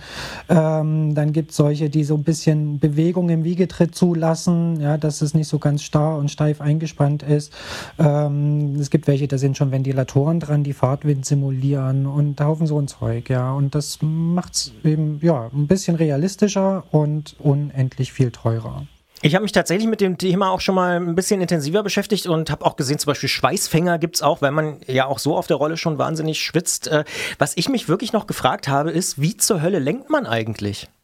Ähm, ja, am Lenker. Da ist dann irgendwie noch so ein Sensor unten drin, der den Lenkwinkel misst und dann kann man da äh, Slalom um die äh, anderen Rennfahrer drumherum fahren. Ähm, da muss man genauso ein bisschen ziehen und drücken am Lenker, wie es in der Realität ist. Ob sich das realistisch anfühlt, das sei mal dahingestellt. Aber ähm, im Grunde soll es so funktionieren. Hm, Und dann fährt man dann wie in so einem Computerspiel über die virtuelle Rennstrecke, ähm, aber die ist eben virtuell. Ähm, das heißt, die Geschwindigkeit, mit der ich mich da fortbewege, die ist auch virtuell und muss errechnet werden. Von welchen Faktoren hängt denn das ab? Ja, das hängt äh, natürlich von der Tretleistung erstmal in erster Linie. Wie viel trete ich da rein und in welchem Gang fahre ich? Also das, was am Hinterrad ankommt, das ist mal der erste Parameter dafür. Dann gibt es, man muss das Gewicht des Fahrers eingeben. Auch das ist wichtig, weil Leistung und Gewicht für die Geschwindigkeit in einem engen Zusammenhang stehen. Und äh, das muss eben einfach vorher festgelegt werden. Wie schwer ist der Fahrer oder wie schwer ist das System mit Fahrrad insgesamt? Vom Luftwiderstand hängt es ab. Auch der ist so eine Konstante die vorher irgendwie ja entweder eingegeben wird oder es gibt auch Modelle, da kann man sich äh, ja zum Beispiel aerodynamischeres Material irgendwie dazu kaufen, was dann so ein bisschen schneller macht und so. Aber äh, das sind alles äh, ja Parameter, die vorausgesetzt, die irgendwie festgelegt werden und die nur eine Annäherung an die Realität sein können natürlich. Ja, aber äh, welcher Luftwiderstand? Christians Mama bewegt sich doch gar nicht. Also nicht durch die Landschaft. Nee, aber sie hat irgendwie eine Frontfläche, die dann ge- geschätzt wird oder die dann äh, festgelegt wird. Da kann man dann irgendwie ein Häkchen setzen, wie groß oder wie klein man ist. Also geht, glaube ich, über die Kör Körpergröße maßgeblich. Ja, und dann wird das mit in die Berechnung einbezogen für die letztendlich resultierende Geschwindigkeit, die dann im Computerspiel erscheint. Das also vielleicht der kleine Einstiegskurs für meine Mama. Ich hoffe, sie hört jetzt auch natürlich diesen Podcast. Gleich äh, reden wir weiter noch im Bonustrack, Mama, da kannst du abschalten. Äh, da wird's noch ein bisschen, ja, nerdiger, würde ich sagen, denn wir sprechen noch zum Beispiel über noch mehr Details und äh, noch viel mehr Fragen, die vielleicht jetzt nicht so ganz äh, für meine Mama interessant sein könnten, vermute ich jetzt mal an dieser Stelle. Aber hier sagen wir schon mal, danke Jens für diese ersten Einblicke. Ja, gerne. Seit wann unterschätzt du deine Mama so? Ich unterschätze meine Mama überhaupt nicht. Na dann, sie wird auch dieser Frage folgen. Dann schauen wir mal. Ähm, eine Frage, die nämlich sich natürlich auch gestellt hat, gerade bei dieser Beschreibung von dir mit dem Windwiderstand und so weiter, ist, äh, Ist das überhaupt möglich, da, ich sag mal, wirklich Chancengleichheit herzustellen? Also, dass man nicht betrügen kann, wie zum Beispiel, weiß ich nicht, mit einer Vespa draußen äh, bei Strava? Ähm, naja, es ist, also es ist ein ganz schwieriges Feld. Im Grunde nein. Äh, man könnte jetzt irgendwie ethisch diskutieren, was ist Chancengleichheit? Ist jetzt vielleicht Chancengleichheit, dass alle die gleichen Luftwiderstände haben oder so? Aber im Grunde geht das nicht. Es wird nie irgendwie so, so genau werden, äh, dass es ein Abbild der Realität ist und auch das im Computerspiel passiert, was denn im Rennverlauf draußen auf der Straße passieren würde. Also da fehlen ja auch Windschattensituationen und solche Geschichten. Und Stürze gibt es nicht. Also Chancengleichheit ist auch schwierig, vor allen Dingen, wenn das jetzt so in der, in der Corona-Zeit passiert, ist es ja auch so, dass keine Dopingkontrollen da durchgeführt werden. Nicht vor dem Rennen, nicht nach dem Rennen und äh, sowieso ist dieses System gerade ziemlich am Boden, dieses Kontrollsystem. Und auch das ist zumindest in der aktuellen Zeit fragwürdig, äh, wie hoch die Chancengleichheit da ist. Deswegen, ich würde das nicht so hoch bewerten, solche, solche äh, Wettbewerbe da. Ja, es muss sich ja nicht mal um, um wissentlichen Betrugsversuch handeln, sondern kann ja einfach sein, äh, der eine Fahrer, der hat sich irgendwie gestern Abend gewogen und die Fahrerin, die gegen ihn antritt, die hat sich gerade eben gewogen und dann, ähm, verstehst du, was ich meine? Also Ja, machen ja. da 500 Gramm Gewicht schon einen riesen Unterschied in dem, was dann am Ende rauskommt? Ähm, na, kommt aufs Rennen an, wenn es ein Bergrennen ist tatsächlich und wenn die Leistungsdichte sehr hoch ist, was ja gerade im Profibereich der Fall ist, äh, da können dann schon so ein paar hundert Gramm den Unterschied zwischen Sieg und Niederlage machen, wenn es da um Platz 1 und Platz 2 geht. Und klar, das äh, müsste dann auch irgendwie streng kontrolliert werden, ja, vielleicht mit smarten Wagen oder so, bei denen man sich dann wirklich zum Start auf die Waage stellt und die das dann direkt an den Computer melden und irgendwie kalibriert und geeicht sind. Aber davon ist man noch weit entfernt und im Moment wäre solchen Betrugsversuchen da Tür und Tor geöffnet, absolut. Ich entnehme deiner Antwort, dass du also auf die derzeit ausgetragenen Profi-Wettbewerbe auf diesen Plattformen jetzt nicht so viel gibst, was, sage ich mal, realistischen sportlichen Vergleich anbelangt. Nee, genau. Also das ist ähm, in, in meinen Augen auch so eine Übergangslösung, die, die letztlich erstmal nur Unterhaltungswert bieten soll. Ich meine, gut, bei den Fahrern, die dort starten, da weiß man, was die wiegen. Ja, die sind so gläserne Athleten. Wenn die jetzt irgendwie versuchen würden, um vier, fünf Kilo äh, sich leichter zu machen, dann würde sowas schon auffallen. Aber ansonsten hat es wenig sportlichen Wert, finde ich. Es hat einen großen Unterhaltungswert, höher als ich dachte. Ich habe mir sowas mal angeschaut. Und das ist dann schon irgendwie ganz witzig, ja, weil man den Fahrern auch so direkt ins Gesicht schauen kann. Die haben dann alle irgendwie eine Kamera auf dem Lenker und werden dann immer so eingeblendet und äh, das ist dann schon mh, eigentlich ein Mehrwert zu sehen, fast wie sie sich anstrengen, weil man das im Fernsehen oft nicht sieht. Aber ansonsten können solche Veranstaltungen die normalen Rennen nicht ersetzen. Nee. Geht es da eigentlich ganz kurz gesagt nur darum, wer die meisten Watt treten kann? Im Verhältnis zu seinem Gewicht, ja, genau. Darum geht es letztendlich, der wird am Ende gewinnen. Und äh, es geht hauptsächlich auch darum, irgendwie, äh, ja, so einmal das Training am Laufen zu halten, auch ein bisschen diese, diese Unterhaltungsindustrie am Laufen zu halten. Ja, man hofft dann natürlich, dass die Radsportfans dort zuschauen. Dort sind dann auch die Sponsoren im Bild, die Trikots werden getragen und so, dass man da das zu, zumindest in so einem Notbetrieb irgendwie ein bisschen aufrechterhalten kann. Ähm, aber wie gesagt, ein Ersatz ist es ganz sicher nicht. Glaubst du nicht, dass es möglich wäre, jetzt mal rein hypothetisch, dass sie, wenn sie sehen, das funktioniert jetzt gut und es gucken viele Leute, dass dann, ach, ich spinne jetzt mal, zwischen Weihnachten und Neujahr die Tour de France äh, digital nochmal gibt, wo dann so sieben Etappen ausgetragen werden oder sowas? Das wäre ein Notnagel, den man, den man vielleicht ziehen könnte, wenn es wirklich gar nicht mehr möglich ist, auf der Straße Rennen zu fahren. Und jetzt auf längere Sicht, man müsste da ja natürlich noch einige Konst Kontrollmechanismen äh, installieren, um eben, wie gesagt, diese Chancengleichheit zu wahren oder dass das da auch alles mit rechten Dingen zugeht und so weiter. Man muss sich aber die Frage stellen, warum soll man das tun? Also äh, wenn jetzt gar keine Radrennen mehr im Freien stattfinden können, so wie wir es kennen, mit Zuschauern und mit den, mit dem äh, auch mit der Spannung, die sich da ergibt und so. Solche Wettbewerbe ins Digitale zu verlagern, hat, glaube ich, keine lange Halbwertszeit. Ich fürchte, dass die Leute das da schnell, sehr schnell müde werden, das zu sehen, dass das Spannung verliert. Und äh, wenn es da irgendwie letztlich nur darum geht, wer die meisten Watt treten kann, dann braucht man so ein Rennen nicht, sondern dann kann man irgendwie nur Wattwerte gegeneinander spielen, oder? Das ist ja, ich halte es für schwierig, das dann als irgendwie als kompletten Ersatz mir vorzustellen. Ähm, da fehlt mir so ein bisschen die Fantasie. Hm, Vielleicht muss man es ja nicht als kompletten Ersatz sehen, aber ähm, so ich entnehme deinen Worten schon, dass du es äh, jetzt nicht so wahnsinnig ernst nimmst, als ernsthafte Alternative ansiehst. Und vielleicht ist das ja auch eine Generationenfrage, weil wir haben ja zum Beispiel in diesem Podcast schon mit Tanja Erath gesprochen, die ähm, sich über Swift ähm, ins Team bei ähm, Canyon SRAM ähm, quasi rein äh, gefahren hat. Ähm, vielleicht gibt es einfach jüngere Sportler, die das viel ernster betreiben und ähm, da mehr drinstecken als wir. Kann das sein? Ähm, ja, das kann schon sein. Ähm, was mir halt fehlt oder was mir fehlen würde, wäre ja auch dieses, äh, keine Ahnung, so dieses Naturerlebnis, was man draußen hat auf dem Rad. Man kann sich jetzt die Frage stellen, ist das beim Leistungssport notwendig oder ist das eher was, was so die Freizeitradler äh, schätzen an dem Sport? Mir persönlich würde, würde das fehlen. Ich bin aber, ich weiß, dass es, äh, dass es da verschiedene Charaktere auch gibt. Ich bin seit jeher ein, ein Rollenhasser. Ich habe es immer gehasst, auf der Rolle zu trainieren und bin auch lieber bei 5 Grad und Nieselregen draußen gefahren, weil ich so dieses statische und diese statische Umgebung gehasst habe und mir da was gefehlt hat. Das ändert Hört man gar nicht raus. Wie bitte? Hört man gar nicht raus bei deiner Ach so, Analyse. ja. Das hat sich so mit diesen Smart-Trainern so ein bisschen schon geändert, ja. Die, die haben so auch diese moderneren Geräte, die haben so ein bisschen realistischeres Fahrgefühl.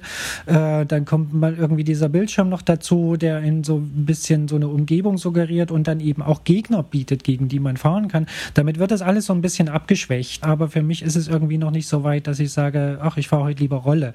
Aber das kann schon sein, dass es da andere Charaktere gibt. Ich kenne auch Leute, die, die völlig drauf abfahren, auf diesem Swift-Ring zu trainieren und vielleicht sogar im Zweifel mal sagen, ich fahre heute lieber drin, als mich mit meinen Freunden draußen zu treffen und zu fahren. Solche Charaktere gibt es da auch. Also das ist sicher eine Charakterfrage und, und wie man, wie man mit der Situation so klarkommt und am besten umgeht. Es hat ja auch Vorteile, ja. Wenn man jetzt irgendwie in der Stadt wohnt, äh, muss man sich den Straßenverkehr da draußen nicht geben, sondern kann dort im Wohnzimmer trainieren ähm, unter Top-Voraussetzungen. Und ja, be- bestimmt ist das auch eine Generation und eine Charakterfrage, klar. Ich glaube übrigens, dass es gar nicht unbedingt eine Altersfrage ist, aber das ist so meine persönliche Meinung, weil ich kenne auch viele Leute auf der Rolle, die Mitte 50 sind oder so und das total cool finden. Deswegen wäre ich mir gar nicht so sicher, ob, ob das wirklich damit was zu tun hat. Aber ich höre daraus, du hast es schon mal selber probiert, bist aber kein großer Fan. Ich habe es schon mal selber probiert. Ich bin insofern Fan, als dass es das Rollentraining ein bisschen angenehmer äh, macht. Was mich aber bisher noch auch gehindert hat, ist wirklich die hohe Hürde des Preises äh, von so einer von so einer Apparatur. Äh, das war ich bis, das war ich noch nicht bereit zu investieren. Und das ist halt so viel Geld, das stecke ich lieber in Fahrradteile und äh, fahre dann doch lieber draußen. Ansonsten muss ich sagen, dass mich das schon beeindruckt hat, zumindest, wie gut es funktioniert und wie realistisch es sich anfühlt im Vergleich zu älteren Rollentrainern, die man so kennt. Aber wie gesagt, der Preis ist mir noch zu heftig. Ja, ich erinnere mich gerade an das eine Eurobike-Gespräch, äh, in dem du von der Eurobike zurückkamst und sagtest, das Wildeste, was du gesehen hast oder das dich am meisten irgendwie ähm, nicht beeindruckt hat, aber was dir aufgefallen ist, war so ein, war diese Höhenverstellung, äh, wo man dann also auch äh, Steigungen und wahrscheinlich auch Abfahrten simulieren kann. Ähm, wie groß wird denn das? Also selbst wenn jetzt wir hier irgendwie da so ein bisschen, naja, haben wir noch nicht so richtig gemacht oder sind nicht so überzeugt davon, aber ähm, kann das richtig Anteile am Markt erlangen oder ist das eine Absolut. Nischenspielerei in fünf Jahren? Absolut, und das hat es schon und äh, das ist völlig, da, also das, ich bin erstaunt, wie viele Leute doch tatsächlich so viel Geld dafür ausgeben. Also es ist ein Riesenthema unter unseren Lesern äh, und auch in unserem Forum und das nimmt schon ganz schön Fahrt auf und ich glaube auf längere Sicht, wenn, wenn dann auch die Preise fallen äh, für die Geräte, weil äh, die Konkurrenzsituation schärfer ist, mehr Hersteller am Markt sind ähm, und die Entwicklung weitergeht, dann werden diese Geräte auch günstiger und dann wird sich das äh, verbreiten und ich glaube den klassischen Rollentrainer ersetzen. Ja, also den hatten ja auch nicht alle zu Hause, sondern da gab es so eine, ein gewisses Klientel, die so irgendwie ernsthaft äh, Sport betrieben haben, die sich so ein Wintertrainingsgerät zu Hause hingestellt haben. Und ich glaube, dass in, ja, in vielleicht fünf Jahren oder spätestens zehn Jahren diese, diese ganz einfachen Trainingsgeräte komplett ausgestorben sind und durch solche Smart Trainer ersetzt werden, weil ähm, die Technik dann doch immer preiswerter sind und die Vorteile zu groß sind. Also das ist schon viel ein viel geileres Fahrgefühl als auf so einem ollen, ollen Trainer, den man, den man so von früher kennt.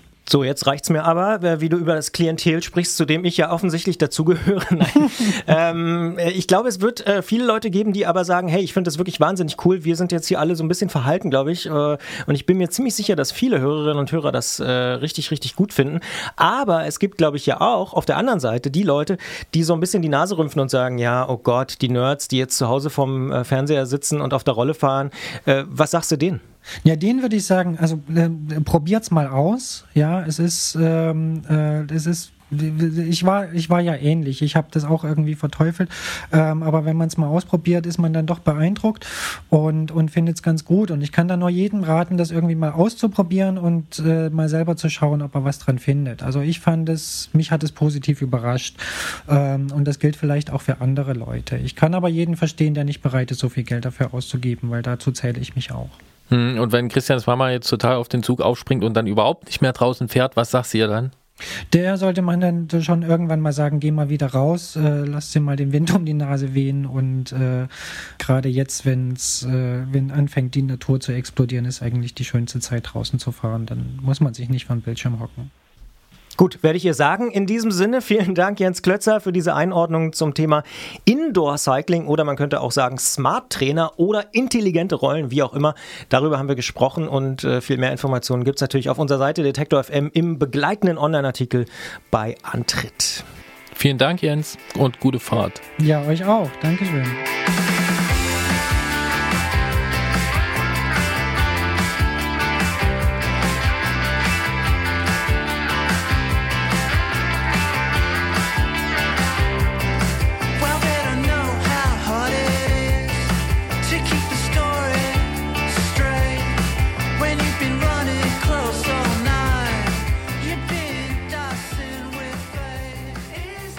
Meinst du, das ist ein umstrittenes Thema?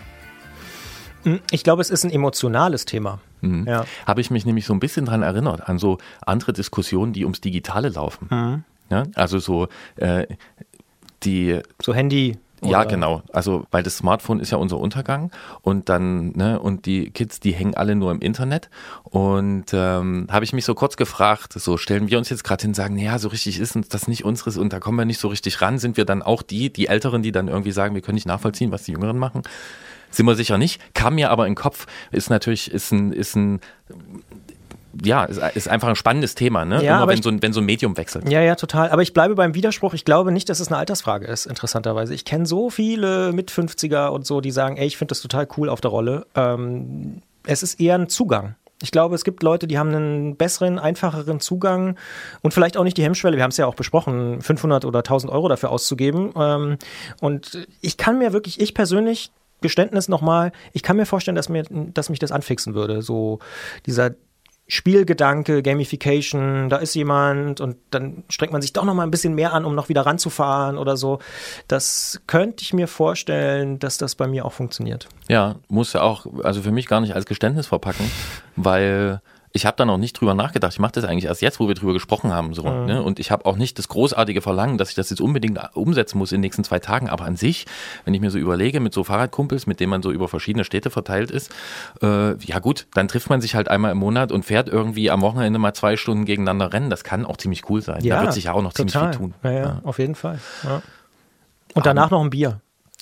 Im Videochat oder so. Ja, Genau, ja. danach noch ein Bier und also wir erleben also an dieser Stelle die Ausweitung des, ähm, darf ich, wie soll ich dazu sagen, des Realraumes ins Netz, also des Raumes, in dem wir Fahrrad fahren. In anderen Weg geht Rainer aus Schweinfurt, das ist aber nicht minder interessant, denn der hat sich eine relativ enge Grenze gesteckt für Touren in den letzten Wochen und ja, ich kann schon jetzt sagen, ich bin befangen, ich finde das ziemlich cool. Hier kommt Ja. das Gespräch.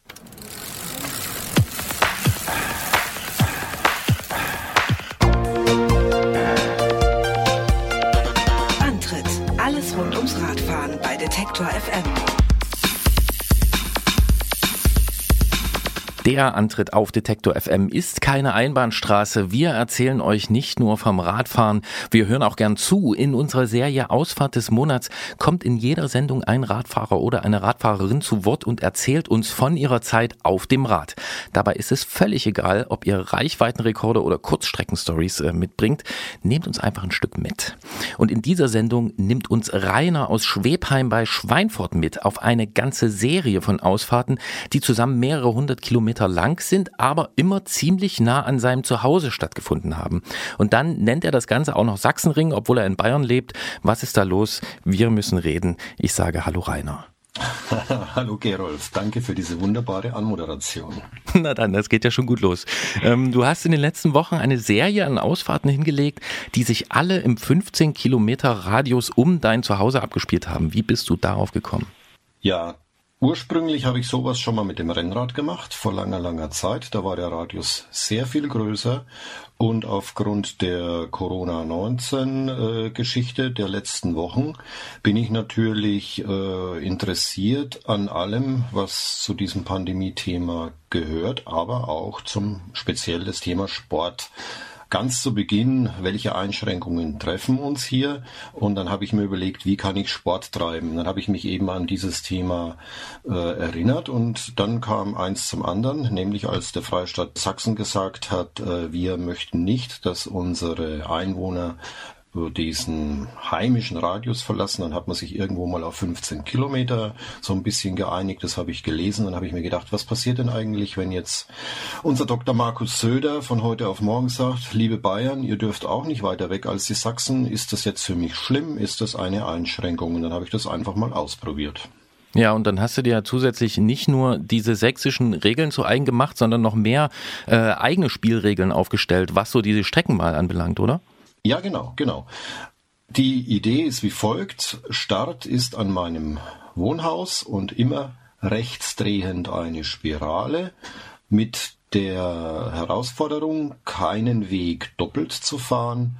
Und äh, ja, wenn ich das erste Mal am Radius 15 Kilometer von zu Hause weg anschlage, dann ist das Spiel vorbei. Und dann wollte ich eben wissen, wie weit komme ich auf dieser Spirale. Ja, und die, also diese Spirale wird quasi in mehreren Ausfahrten immer weiter fortgesetzt, richtig? Genau, ich habe äh, elf Segmente benötigt in Summe, bis ich eben in Volkach am Main bei 15 Kilometern angeschlagen bin. Und diese elf Segmente sind elf Tage, wobei natürlich jetzt Segment ist äh, dehnbar an meine erste Ausfahrt. Da könnt ihr euch vorstellen, ich bin eine Stunde lang nur durch Schwebheim gekreist, hatte dann schon 20 Kilometer und habe meinen eigenen Ort noch nicht ein einziges Mal verlassen gehabt. Und dann sind es elf solche Ausfahrten geworden. Wie ähm, lang ist die Strecke insgesamt? Die Strecke ist insgesamt, also wenn man jetzt nur die Segmente betrachtet, 566 Kilometer und da habe ich 4700 Höhenmeter angesammelt. Aber da ich natürlich von Tag zu Tag immer wieder an den neuen Startpunkt radeln musste und am Tag zuvor natürlich auch wieder nach Hause radeln musste, ist äh, die Bruttolänge der ganzen Aktion auf rund 750 Kilometer und 5.500 Höhenmeter angewachsen. Das sind ordentliche Zahlen für so einen Radius, der ziemlich eng klingt. Ähm, was sind denn die besonderen Schwierigkeiten gewesen äh, bei der Streckenfindung? Schwierig erstmal festzustellen, wo habe ich Zwangspunkte. Also ich äh, habe Planung betrieben natürlich ein Stück weit und habe mir überlegt, wo sind welche Brücken. Äh, habe mir überlegt, äh, das ist auch so ein kleiner, naja, Cheat möchte ich es nicht nennen, aber ich habe mir da etwas erlaubt, dass ich Brücken mehrfach befahren darf, also einmal auf der Fahrbahn, einmal auf dem Radweg oder Gehweg oder zum dritten Mal dann auch auf der anderen Straßenseite auf dem Gehweg, aber dann natürlich ordentlich schiebend. Ja, das heißt, das habe ich mir überlegt. Wo sind Punkte, die ich besonders beachten muss? Und dann habe ich eben einfach mal losgelegt, ja. Ja, da müssen wir dazu sagen, ähm, die Leute, die geografisch sehr bewandert sind oder vielleicht aus der Gegend kommen, Schwebheim bei Schweinfurt habe ich gesagt, die Brücken, das betrifft natürlich den Main. Ne? Ja, genau, genau. Wir haben äh, drei Fähren. Das war, das war eine besondere Herausfor- Herausforderung, Gerolf, das muss ich erwähnen. Wir haben ganz normale Brücken am Main, wir haben aber auch drei kleine Fähren und die haben eine große Rolle gespielt. Die haben mir nämlich beim An- und Abradeln diverse Extrakilometer beschert, weil nämlich nicht alle drei Fähren am Start waren. Das hatte auch mit Covid-19 zu tun. Die wurden nämlich umgebaut, so dass die Fährleute vor den äh, Reisenden geschützt waren. Ja, und da konnte leider nur eine Fähre genutzt werden. Ja, okay. Also noch mehr äh, Einschränkungen, die sich dann auch noch in solche äh, Betriebszeiten äh, von Pferden äh, noch so fortpflanzen. Ähm, mit was für einem Rad bist du eigentlich unterwegs gewesen? Ich habe alles benutzt, was ich habe. Äh, normales Fully, Race Fully, ein Crossrad, ein Gravelbike und ein Rennrad. Je nachdem, wie die Schwerpunkte waren dann. Okay, dann können wir bis jetzt festhalten, bei Rainer in der Umgebung gibt's nicht nur hunderte Kilometer an äh, fahrbaren Wegen im Umkreis von 15 Kilometer um sein Zuhause, sondern auch einige Fahrräder. Wir müssen noch weiter drüber sprechen im Podcast-Teil dieses Gesprächs. Ich sage aber hier schon vielen Dank, Rainer. Gerne doch. So, und dann sind wir schwuppsdiwupps, wie Christian immer sagt, im Podcast. Und äh, jetzt haben wir ganz viel über Zahlen gesprochen. Sprechen wir mal über das Erlebnis. Was hast du denn erlebt? Ähm, Erlebnis war in Summe sehr toll, weil äh, Heimat neu äh, kennenlernen natürlich in so einem engen Raum, das ist immer wieder spannend und ähm, muss ich reflektieren auf diesen ersten Versuch der Spirale mit dem Rennrad. Das war natürlich ja dahingleiten, rumsausen, gucken, wo ist Rückenwind, wo ist äh, Gegenwind, äh, wo wo fährt's am schönsten, ja das und und hier war das Naturerlebnis im Vordergrund. Ich musste einiges tragen, laufen, schieben, äh, ich habe mich auch mal verlaufen, ja äh, und, und, und einfach orientieren. Das äh, weil das Interessante ist ja, wenn jemand von zu Hause aus wegfährt, dann fährt er eigentlich geradeaus erstmal ein Stück weg und möchte sein Revier, sein bekanntes Umfeld ja, verlassen, ich will ja mal was Neues sehen. Und äh, dann fährt man mehr so eine Speiche weg von zu Hause. Und meine Spirale, die kreuzt ewig viele solcher mir sehr gut bekannter Speichen an Stellen, an denen ich noch nie war. Und äh, zwischen zwei, das kann man sich wirklich vorstellen, wie so, ein, wie so eine Fahrradfelge ja, eingespeicht. Und ähm, zwischen zwei solcher Speichen, da gibt's Bereiche, also das ist steinwurfweit von mir weg im Prinzip und da war ich noch nie ja, Naturschutzgebiete, dann hörst du irgendwelche Vögel, dann musst du über Wassergräben, wo ich gedacht habe, da ist doch überhaupt kein Wasser, wo kommt denn das jetzt her? Ja, nasse Schuhe habe ich mir geholt und und und und jede Menge Viecher sieht man natürlich, ja. Eichhörnchen ohne Ende. Ich glaube, ich habe noch nie so viele Eichhörnchen gesehen heuer. Ja, das ist, scheint sowieso so ein Punkt zu sein. Ne? Naturbeobachtung im Nahbereich ist gerade ganz groß im Kurs, ist bei mir auch so äh, gewesen bis jetzt. Ähm, es klingt für mich danach, als wäre das ein ziemlich großer Aha-Effekt für dich gewesen, oder? Ja, ja, auf jeden Fall. Ich habe auch jeden Menge Leuten davon erzählt. Äh, Single Speed Forum habe ich auch was dazu hinterlassen und ähm, ich meine, es ist für mich was Aha, aber es kann auch für andere Aha sein, weil ja der ein oder andere sagt, mm, ich muss immer was, was äh, schneller, höher, weiter, noch irgendwo hin, wo ich noch nie war. Und ich genau dieses Erlebnis im Kleinen, das kann man hier äh, schön abbilden. Und ich meine, habe ja dann auch im Forum zum Beispiel einen Kommentar dazu gelesen. Äh, das ist zwar schön, was du da gemacht hast, aber was machst du denn in der Großstadt? Ja, wenn ich jetzt in Berlin leben würde, würde ich mit, mit einem Radius von 15 Kilometern, weiß ich auch nicht, was ich da machen würde. Ja, also das ist jetzt für Leute, die wie ich auf dem flachen Land leben, natürlich eine, eine simple Sache. Und ja, und eins noch, was besonderes Erlebnis muss ich unbedingt noch hervorheben, Gerolf, ganz am Ende, fast ganz am Ende. Ähm, vielleicht kommst du ja noch drauf. Ich bin ja auch außen rum gefahren oder ich bin ja dabei, einmal außen rum zu fahren, diesen Umfangsstreckenbereich äh, noch abzufrühstücken. Und da hatte ich im vorletzten Segment die Begegnung mit einem Reh. Ja, und dieses Reh war leider in einem umzäunten Bereich eingesperrt. Und die Tiere, die haben ja dann das Problem, dass sie Fluchtverhalten an den Tag legen, Panik haben und das äh, rennt dann dauernd dir gegen diesen Zaun. Ja, und das, was blieb mir dann anders übrig? Weg von dem Tier, äh, 112 anrufen, mit der Feuerwehr sprechen. Dann habe ich dann eine halbe Stunde erklärt, wo ich überhaupt bin, war ja mitten irgendwo im Wald und warten auf die Feuerwehr und dann gucken, wie man dieses Tier aus diesem umzäunten Bereich wieder rauskriegt. Also so Zeug gab's dann auch. Ja, das ist quasi vor dir in diesen Bereich reingeflüchtet, oder? Nee, das war schon drin und ich hab's nur erschreckt, weil ich da eben vorbei bin und dann habe ich eben gesehen, das konnte da nicht fliehen. Also das ist durch Zufall reingehüpft und hatte dann Probleme wieder rauszufinden. Das klingt jetzt alles danach, und du hast mir auch eine Karte geschickt, äh, wo man das sieht, klingt auch nach einem, einem ziemlichen Planungsaufwand. Äh, ich persönlich kann das ja total gut nachvollziehen. Also ich äh, gucke ja Karten zur Entspannung an. Ich habe gehört, es gibt auch ein paar Leute, äh, denen geht das ähnlich. Aber ähm, was würdest du sagen? Äh, wie viel Aufwand hast du betrieben in der Planung? Ähm, wie lange hat das gedauert, um das alles so rauszufinden? Vorausgeplant habe ich wenig, bis auf diese erwähnten Zwangspunkte.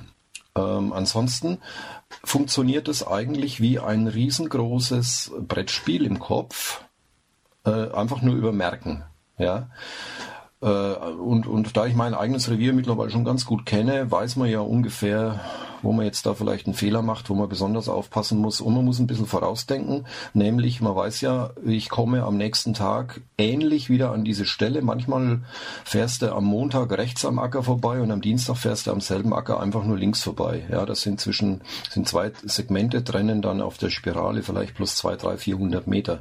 Und da musst du manchmal schon überlegen, was passiert denn eigentlich, wenn ich jetzt faulerweise nicht rechts am Acker vorbeifahre, sondern links am Acker, weil es irgendwie schöner ist, dann kann es sein, dass ich mir fürs nächste Segment einen äh, fahrbaren Weg verbaue. Ja, das ist wie so dieses Schlangenspiel, das es früher auf dem Handy gab. Also vorausgeplant fast nichts, was mich Zeit gekostet hat. Das ist aber die Darstellung, dass so Leute wie du, Gerolf, dann Karten anschauen können. Das heißt, bei der Nacharbeit, da habe ich dann mit dem äh, Open Source Tool äh, QMAP Shark gearbeitet, habe meine Aufzeichnungen, die ich mit meiner Garmin-Uhr gemacht habe, da eingespielt und habe das entsprechend ein bisschen strukturiert und, und optisch sauber dargestellt. Das waren schon ein paar Stunden, ja, aber das interessiert mich schon seit jeher. Ich sag mal, Kartenarbeit, vielleicht zwei, drei Stunden in Summe. Finde ich aber eigentlich noch spannender, habe ich nicht so erwartet, dass du das wirklich alles aus dem, ja, aus dem Kopf gemacht hast und Mhm. äh, gar nicht so viel vorgeplant hast. Ähm, jetzt erleben wir das zumindest so in dieser Woche, dass äh, Beschränkungen gelockert werden. Gerade überschlagen sich die Meldungen, welches Bundesland welche Beschränkungen aufhebt. In Sachsen darf man inzwischen auch schon weiterfahren als 15 Kilometer. Ähm, damit ist das Projekt Sachsenring zumindest nicht mehr ähm, hier in Sachsen ähm, ja, äh, vorgegeben. Äh, was bleibt denn für dich unterm Strich von dem Experiment? ja, nur positive Erlebnisse. Ja, muss ich sagen, war sportlich anspruchsvoll teilweise. Naturerlebnis, äh, Kennenlernen von allen möglichen Leuten, Förster, wie gesagt, die Feuerwehr, wie, wie, was man da so alles miterlebt. Und äh, das ist äh, nicht das letzte Experiment. Äh, man kann zum Beispiel, um nochmal auf deine Vorausplanung äh, zu kommen, man kann ja auch Figuren fahren. Ja, man kann sich ja einen Hasen in die Landschaft legen oder einen Hund oder sonst irgendwas und sagen, den fahre ich jetzt mal nach. Ja, und ähm, es ist ja nicht einfach immer nur so diese Ahnungslosigkeit. Ich möchte heute Sport treiben und ich weiß eigentlich gar nicht so richtig, wo ich da hin will. Manche trainieren ja anständig und ich gehöre mehr zur Fraktion. Ich fahre ja nur und schaue, dass ich ein schönes Erlebnis rausziehe. Und äh, ja, die Motivation oder das, dieses Erkenntnis ist jetzt einfach zu, in irgendwelchen näheren Zeiträumen werde ich so eine Aktion wieder machen. Also ein selbst gestecktes Aufgabengebiet einfach mit dem Fahrrad abarbeiten. Mir fällt gerade ein, man könnte so eine Art Kalender machen. Jeden Monat ein anderes Tier, da hat man auch gut zu tun. Ja. Und äh, hätte dann gleich noch was zum Verschenken für das nächste Jahr. Ähm, jetzt hast du gesagt, du fährst noch außen rum. Äh, den Umfang, vorhin hast du gesagt, du bist bei ungefähr 700 Kilometern. Ähm, wirst du die 1000 noch knacken? Ja, ich komme, wenn das alles so äh, abläuft, bei 1200 Kilometern raus und äh, habe dann ungefähr 10.000 Höhenmeter. Rainer aus Schwebheim bei Schweinfurt hat die sächsischen Ausgangsbeschränkungen aus Neugier nach Bayern importiert und wird am Ende ungefähr 1200 Kilometer gefahren sein, ohne einen Weg doppelt befahren zu haben und ohne sich äh, weiter als 15 Kilometer von zu Hause ähm, entfernt zu haben. Äh, Ich muss sagen, ich bin wirklich verblüfft über diese große Streckenlänge und vielleicht ist das ja die gute Nachricht an uns alle. Wegfahren ist schön, aber um den eigenen Wohnort herum kann es auch mal ganz spannend sein und zwar ziemlich spannend. Wer auch mal mit uns über seine oder ihre Ausfahrt sprechen will, schreibt uns eine Mail an antritt.detektor.fm und vielleicht reden wir dann drüber. Ich sage erstmal danke für dieses Gespräch und wünsche noch viel Spaß auf dem Rad, Rainer, egal ob ganz nah an zu Hause oder auch mal wieder weiter weg.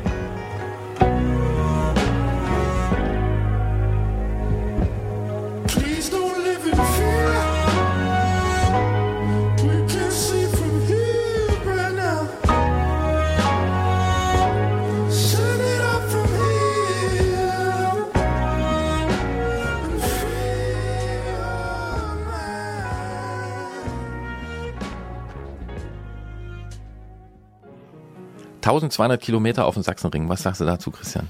Zwei Gedanken habe ich. Äh, Zum einen, auf keinen Fall würde ich das gerne am Stück fahren, weil das ist nicht so meins. Äh, Hat er auch nicht gemacht, von daher alles gut. Und was mich äh, überzeugt, ehrlich gesagt, an dem Konzept ist, und das wende ich in vielen, hm, vielleicht fast allen Lebensbereichen an, ähm, nicht Wege nochmal doppelt gehen oder so. Also das finde ich eigentlich ganz cool. Also ich versuche das beim Spazierengehen zum Beispiel zu machen, dass ich, wenn ich irgendwo langlaufe, nicht nochmal denselben Weg zurücklaufe und so. Und das finde ich eigentlich ganz cool. Krass. Habe ich erst gestern auch gehört, als ich mit einer Freundin gesprochen habe. Wir werden danach nochmal drüber sprechen. Da komme ich nochmal drauf zurück. Ja. Ähm, erstmal, ja, können wir eigentlich sagen, den Nahbereich genau unter die Räder nehmen und sich dabei schön verantwortlich verhalten. Das ähm, ja, scheint uns gerade ein guter Ratschlag zu sein. Äh, und auch in dieser Ausgabe müssen wir natürlich feststellen, mit Terminen ist es nicht so prall. Das stimmt allerdings, aber wer sich beeilt und diesen Podcast hier auch relativ schnell hört, der kann noch bis zum 8. Mai die Tour for All auf Eurosport verfolgen. Das ist ein Swift-Rennen für Profis und dürfte mit einiger Wahrscheinlichkeit Sportübertragungsgeschichte geschrieben haben. Mhm. Denn ein Internetrennen ins Fernsehen gestreamt ist irgendwie cool. Ähm, Geschichte schreibt auch auf jeden Fall der Weltradsportverband UCI mit seinem angepassten Rennkalender. Denn ab dem 1. August soll jetzt ein ganzer Haufen Rennen stattfinden, nämlich jene, die jetzt ausfallen oder zumindest ein Teil davon. Also Rennen, die wir sonst aus dem Frühling und Sommer kennen. Mailand Sanremo im August, Tour de France im September, Paris-Roubaix Ende Oktober. Auch das wird, wenn es so stattfindet, Geschichte schreiben. Das finde ich übrigens total verrückt. Da versucht man ja echt in drei Monate eine ganze Saison reinzupressen. Also auch gleichzeitig Giro d'Italia und dann irgendwelche Eintagesklassiker und Vuelta so. und Giro, parallel. Ja, und also was hat man sich denn da überlegt? Aber nun gut, dann äh, schauen wir mal. Auch interessant finde ich, dass Paris-Roubaix zum Beispiel erstmals als Frauenrennen stattfinden wird. Wir hatten ja das Thema Frauenradsport ganz am Anfang von diesem Podcast. Und am 25. Oktober soll dann dieses Rennen gefahren werden. Also Paris-Roubaix, die Männer fahren auch am gleichen Tag. Und wir werden im Herbst, wenn es denn so stattfindet, dann sicher auch genau darüber sprechen. Ja, und nochmal interessant auch, dass es genau mit dem Rennen weitergeht, äh, mit Strade Bianche, über die du mit Clara Koppenburg gesprochen hast. Ähm, Das ja, ein Rennen, so eine- so eine zu dem sie angereist ist und zwei Stunden vorher sich wieder in den Bus setzen musste. Genau damit geht's weiter am 1. August. Das Ich ist so mein. Interviewmoment dieser Folge, muss ich sagen. Als sie das erzählt hat, wie das war, im Bus zu sitzen und wieder umzudrehen, zwei Stunden vorm Rennen oder so. Also das ist Das wäre, als würde ich dich hier kurz vor der Aufzeichnung aus dem Studio wieder rauskomplimentieren. Ja, Ähm, wird aber nicht passieren, auch nicht im nächsten Monat, denn da hören wir uns am 4. Juni um 20 Uhr im Wordstream auf Detektor FM und kurz danach auch als Podcast in Langversion in der Juni-Ausgabe. Ganz klar. Und bis dahin gilt wie immer auch Lob, Kritik oder Anmerkungen bitte direkt schreiben an antritt.detektor.fm. Natürlich auch, wenn ihr mitmachen wollt bei der Ausfahrt des Monats, dann könnt ihr uns auch da schreiben, was ihr so erlebt habt im Mai beispielsweise. Oder auch mitmachen über unsere Apps. Für Android und iOS geht das. Da kann man auch einfach eine Sprachaufnahme machen und die uns schicken. Alle jemals gesendeten Gespräche, Beiträge, Reportagen in Langversion gibt's natürlich auch auf detektor FM slash Antritt. Und ich sage auf Wiedersehen, auf Wiederhören und verabschiede mich auf die analoge Bolle-Rolle ohne Display. Da gehört er ja auch irgendwie hin, Christian. Ich muss ihn gleich trotzdem noch was fragen. Wir sagen erstmal für die Sendung hier ähm, Tschüss und äh, gute Fahrt. Ähm, ja, lasst es euch so gut wie möglich gehen. Habt viel Spaß auf dem Rad. Und ja, wir hören uns wieder im Juni. Bis dahin. Bis dann, lasst's rollen. Bye.